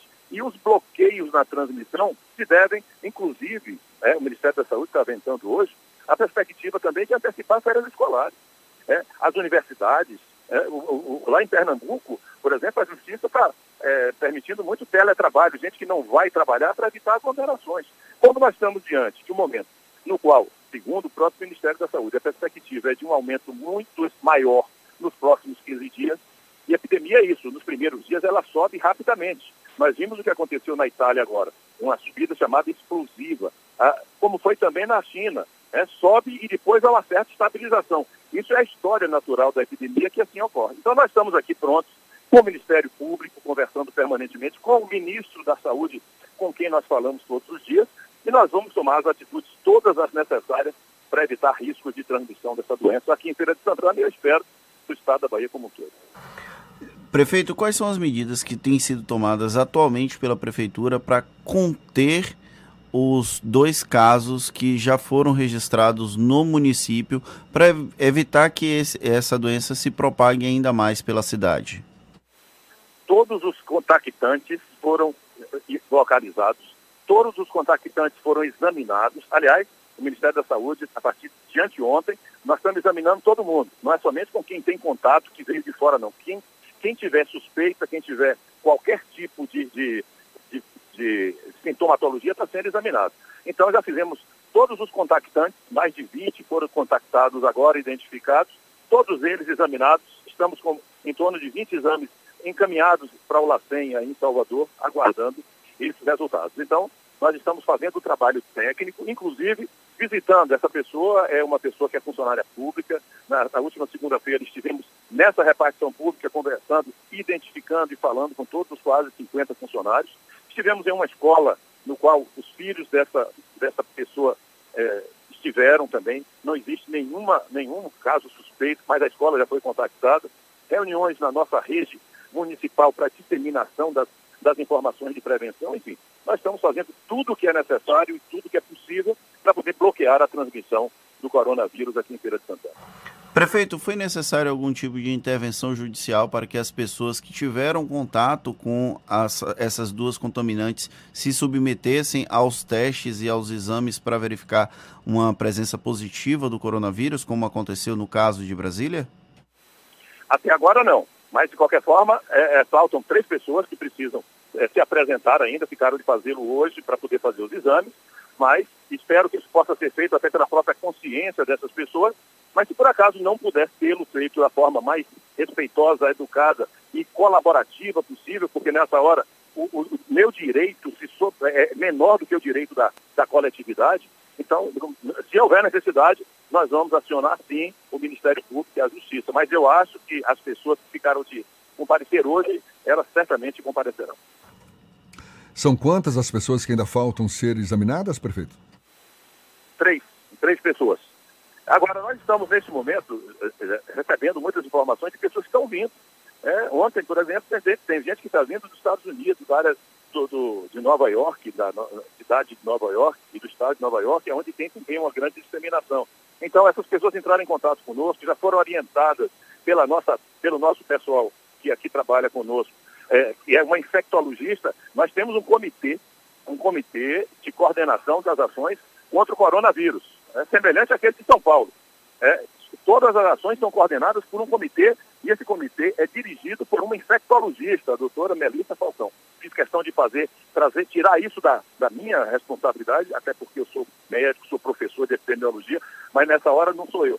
Nessa hora é uma infectologista. Aliás, os infectologistas estão lá no Ministério da Saúde, todos eles trabalhando conjuntamente para poder evitar a piora nesses casos aí da transmissão desse, a transmissão desse, desse vírus, mas nós temos certeza que nós vamos fazer o melhor que é possível ser feito para evitar e bloquear essa transmissão.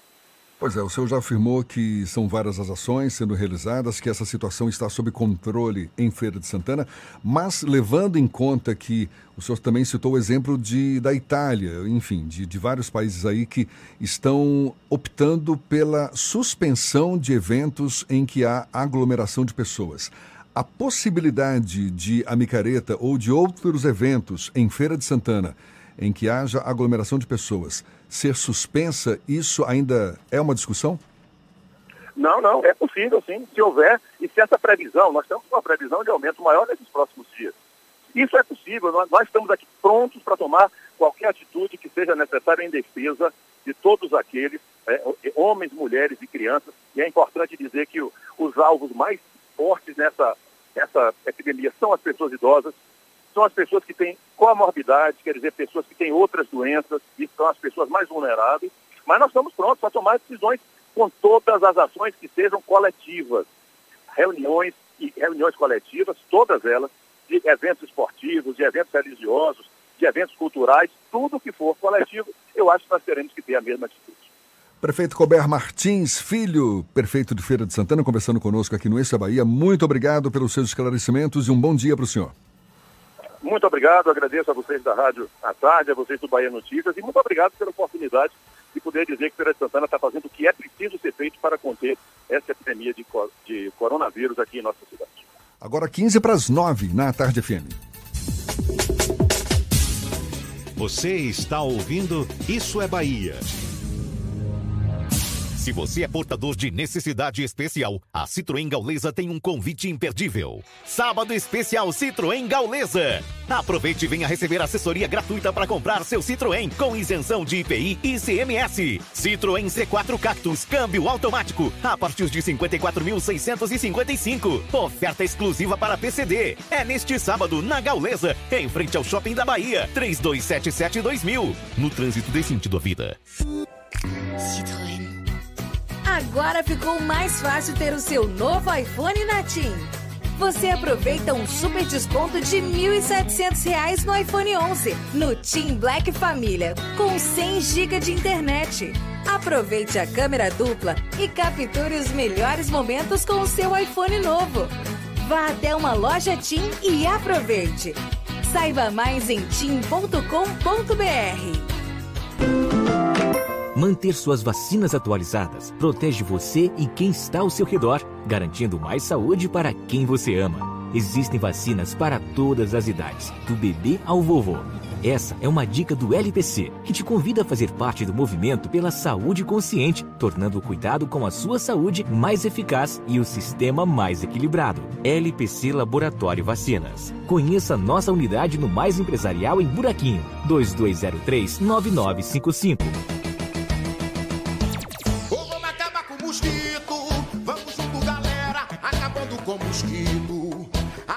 Já era. Ou vamos acabar com a dengue, zika, chikungunya e com a febre amarela. Ou vamos acabar com a dengue, zika, chikungunya e com a febre amarela. Não deixe água parada na telha, na base e avisa a galera. É no verão que o bicho pega, então pegue a visão que o mosquito já era. Mas sozinho não dá, temos que nos unir. Vamos todos juntos mandar o um mosquito pra fora daqui. Pra fora daqui, pra fora daqui, pra fora daqui, pra fora daqui.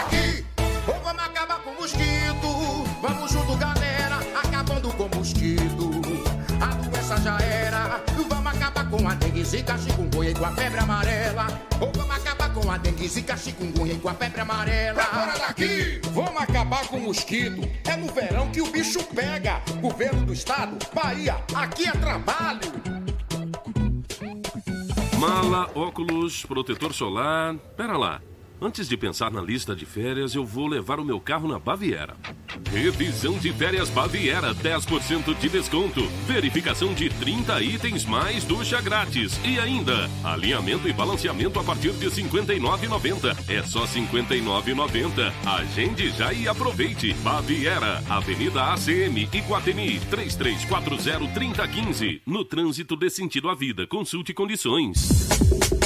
Voltamos a apresentar Isso é Bahia. Um papo claro e objetivo sobre os acontecimentos mais importantes do dia. Agora 8h47, temos notícias também da redação do Portal à Tarde. Rafael Santana. Bom dia, Rafael. Bom dia mais uma vez, Jefferson e Fernando. Agora falando também para os ouvintes de toda a Bahia. Ainda não há informações sobre alguma prisão pela Polícia Federal na Operação Quirimurê, deflagrada hoje em parceria com a Companhia de Polícia de Proteção Ambiental. O objetivo é combater pesca com bomba nas proximidades da localidade do loteamento Porto Santo, na ilha de Taparica. A ação faz buscas para encontrar provas sobre a prática da pesca habitual com uso de explosivos. De acordo com a PF, a investigação foi iniciada a partir da divulgação de um vídeo no fim do ano passado que mostra ao menos cinco pessoas praticando a pesca com explosivos na região. Ao todo, foram expedidos quatro mandados de busca pela Justiça Federal de Salvador. E a Comissão Parlamentar Mista de Inquérito das Fake News identificou o uso de computador do Senado em uma segunda página de ataques nas redes sociais adversários do presidente Jair Bolsonaro. A CPMI pediu a ajuda da Polícia Legislativa senadores e deputados receberam informações do Facebook sobre o perfil SnapNaro no Instagram, criado em 2017. Em depoimento à comissão em dezembro, a líder do PSL na Câmara, a deputada Joyce Hasselman, disse que a página era usada para disseminar fake news e difamar adversários da família Bolsonaro. Ontem, o presidente da comissão, senador Ângelo Coronel, do PSD da Bahia, pediu à Polícia Legislativa do Senado para identificar qual gabinete, qual gabinete foi usado para movimentar o perfil. Na semana passada, a CPMI quebrou o sigilo de outro perfil, o Bolso Feios, e descobriu que ele tinha sido criado em um computador do gabinete do deputado Eduardo Bolsonaro. A página foi usada para ataques virtuais a adversários políticos. Estas e outras informações você confere no portal A Tarde, o endereço você já sabe, é atarde.com.br. É com vocês. A ministra da Mulher, da Família e dos Direitos Humanos, Damares Alves, vai receber o título de cidadã de Camaçari. Camaçari, aqui pertinho de Salvador. O projeto de autoria da vereadora Cristiane Bacelar, do PRB, vai ocorrer no plenário da Câmara Municipal de Camaçari, em sessão solene, na sexta-feira. De acordo com a vereadora, a honraria vai ser concedida em reconhecimento ao trabalho que vem sendo realizado pela ministra. Damares também vai participar de um evento para lançar uma campanha de incentivo à participação de mulheres nas eleições. E os acusados de assassinar a vereadora Marielle Franco e o motorista Anderson Gomes, Rony Lessa e Elso Vieira de Queiroz vão ser julgados por júri popular. A decisão do juiz Gustavo Gomes Calil foi divulgada ontem pela Justiça do Rio de Janeiro. O crime completa dois anos no próximo sábado. Rony Lessa e Elcio Queiroz foram presos dois dias antes de o crime completar um ano. O caso é tratado como sigiloso pela Polícia Civil e pelo Ministério Público do Rio de Janeiro. Tem atacante do Vitória com lesão, sofreu lesão no joelho. A gente dá os detalhes já já. Primeiro vamos à GQS Cidade Sol. Márcio Lima, da 93 FM, tem as notícias da região. Bom dia, Márcio. Bom dia, Jefferson Beltrão. Bom dia, Fernando Duarte. Bom dia, ouvintes do programa Isso é Bahia. Professores da rede municipal de Manuel Vitorino foram às ruas em protesto à política educacional que a prefeitura vem implantando no município. A categoria reivindica o reajuste do piso salarial. Segundo representantes dos professores, a defasagem é de quase 20% desde 2018. A manifestação ocorreu em frente ao prédio da prefeitura. Um homem comandado de prisão em aberto e com um vasto histórico criminal entre homicídios, porte legal de arma de fogo e participação em crimes contra instituições financeiras, ou seja, contra bancos, morreu em confronto com a polícia da CIP Central, na zona rural de Lafayette Coutinho. A CIP foi acionada para verificar a existência de quatro elementos que estavam em uma caminhonete armados um desses foi avistado em uma das estradas vicinais em atitude ostensiva. Na troca de tiros, Mafran Souza Moura foi alvejado e socorrido para o Hospital Geral Prado Valadares, onde morreu. Com o indivíduo foi, foi apreendido um revólver Taurus calibre 38, cinco cartuchos deflagrados e um intacto. Uma possível aliança entre o Partido Progressista e o Partido dos Trabalhadores para as eleições municipais de 2020 em Jequié pode significar uma debandada dos vermelhos aqui do município. A sinalização de uma aproximação por parte do diretório estadual com um grupo do deputado estadual Zé Cocá deixou membros do PT municipal aqui fatigados. A resposta pode simbolizar as saídas do vereador Regis Silva, ele que está em plena função do seu mandato de vereador, e do pré-candidato a prefeito da sigla, o ex-vereador Pé Roxo. O destino dos dois pode ser o Partido Verde, do atual presidente da Câmara, Emanuel Campos, o Tinho, e Christian Brito, do INSS, que demonstram interesse de concorrerem à prefeitura de Jequié. Outro caminho seria o PCdoB, da ex-vereadora, ex-vice-prefeita Rita Rodrigues, que também vem sinalizando uma pré-candidatura aqui no município de Jequié. Ao vivo, da Rádio 93 FM, Em Jequié, Márcio Lima para o Isso é Bahia.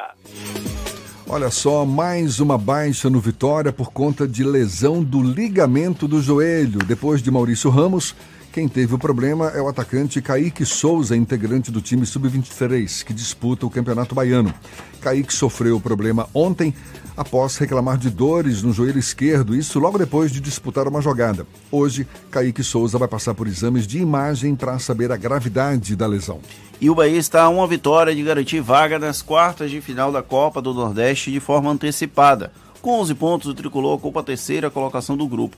No sábado, o tricolor visita o América no Rio Grande do Norte, na Arena das Dunas, em Natal, pelo Nordestão. Se conquistar os três pontos, o esquadrão vai estar classificado independentemente de qualquer outro resultado, já que chega aos 14 pontos e restando mais uma rodada em disputa, não podendo ser alcançados pelas equipes que estão fora do G4.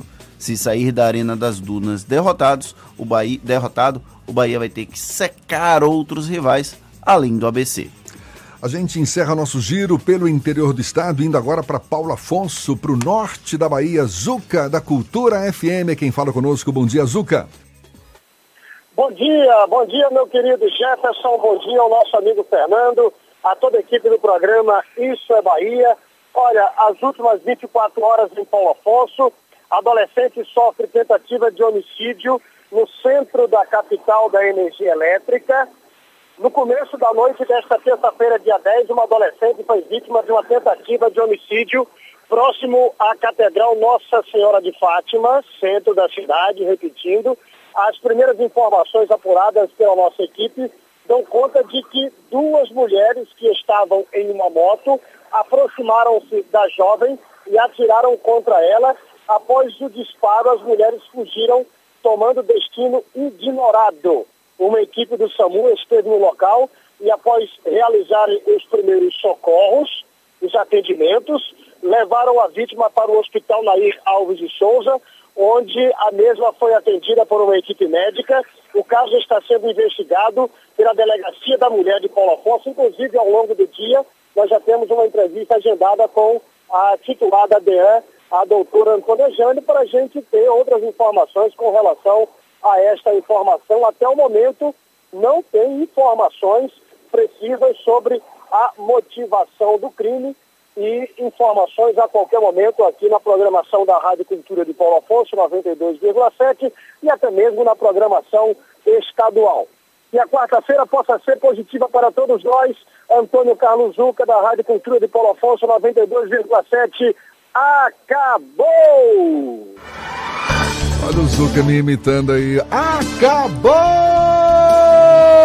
Fernando! Veja, chegamos ao fim de mais um Isso é Bahia. Muito obrigado pela companhia de todos vocês. Amanhã às 7 da manhã estamos de volta para Salvador e em torno e a partir das 8 para todo o estado. Um grande abraço no coração de todos vocês e uma excelente quarta-feira. Muito obrigado pela companhia, pela parceria, pela confiança. Estamos no meio da semana, tem muito chão pela frente ainda. Aproveite bem a quarta-feira. Amanhã tem mais. Tchau, tchau, tchau, tchau, tchau, tchau.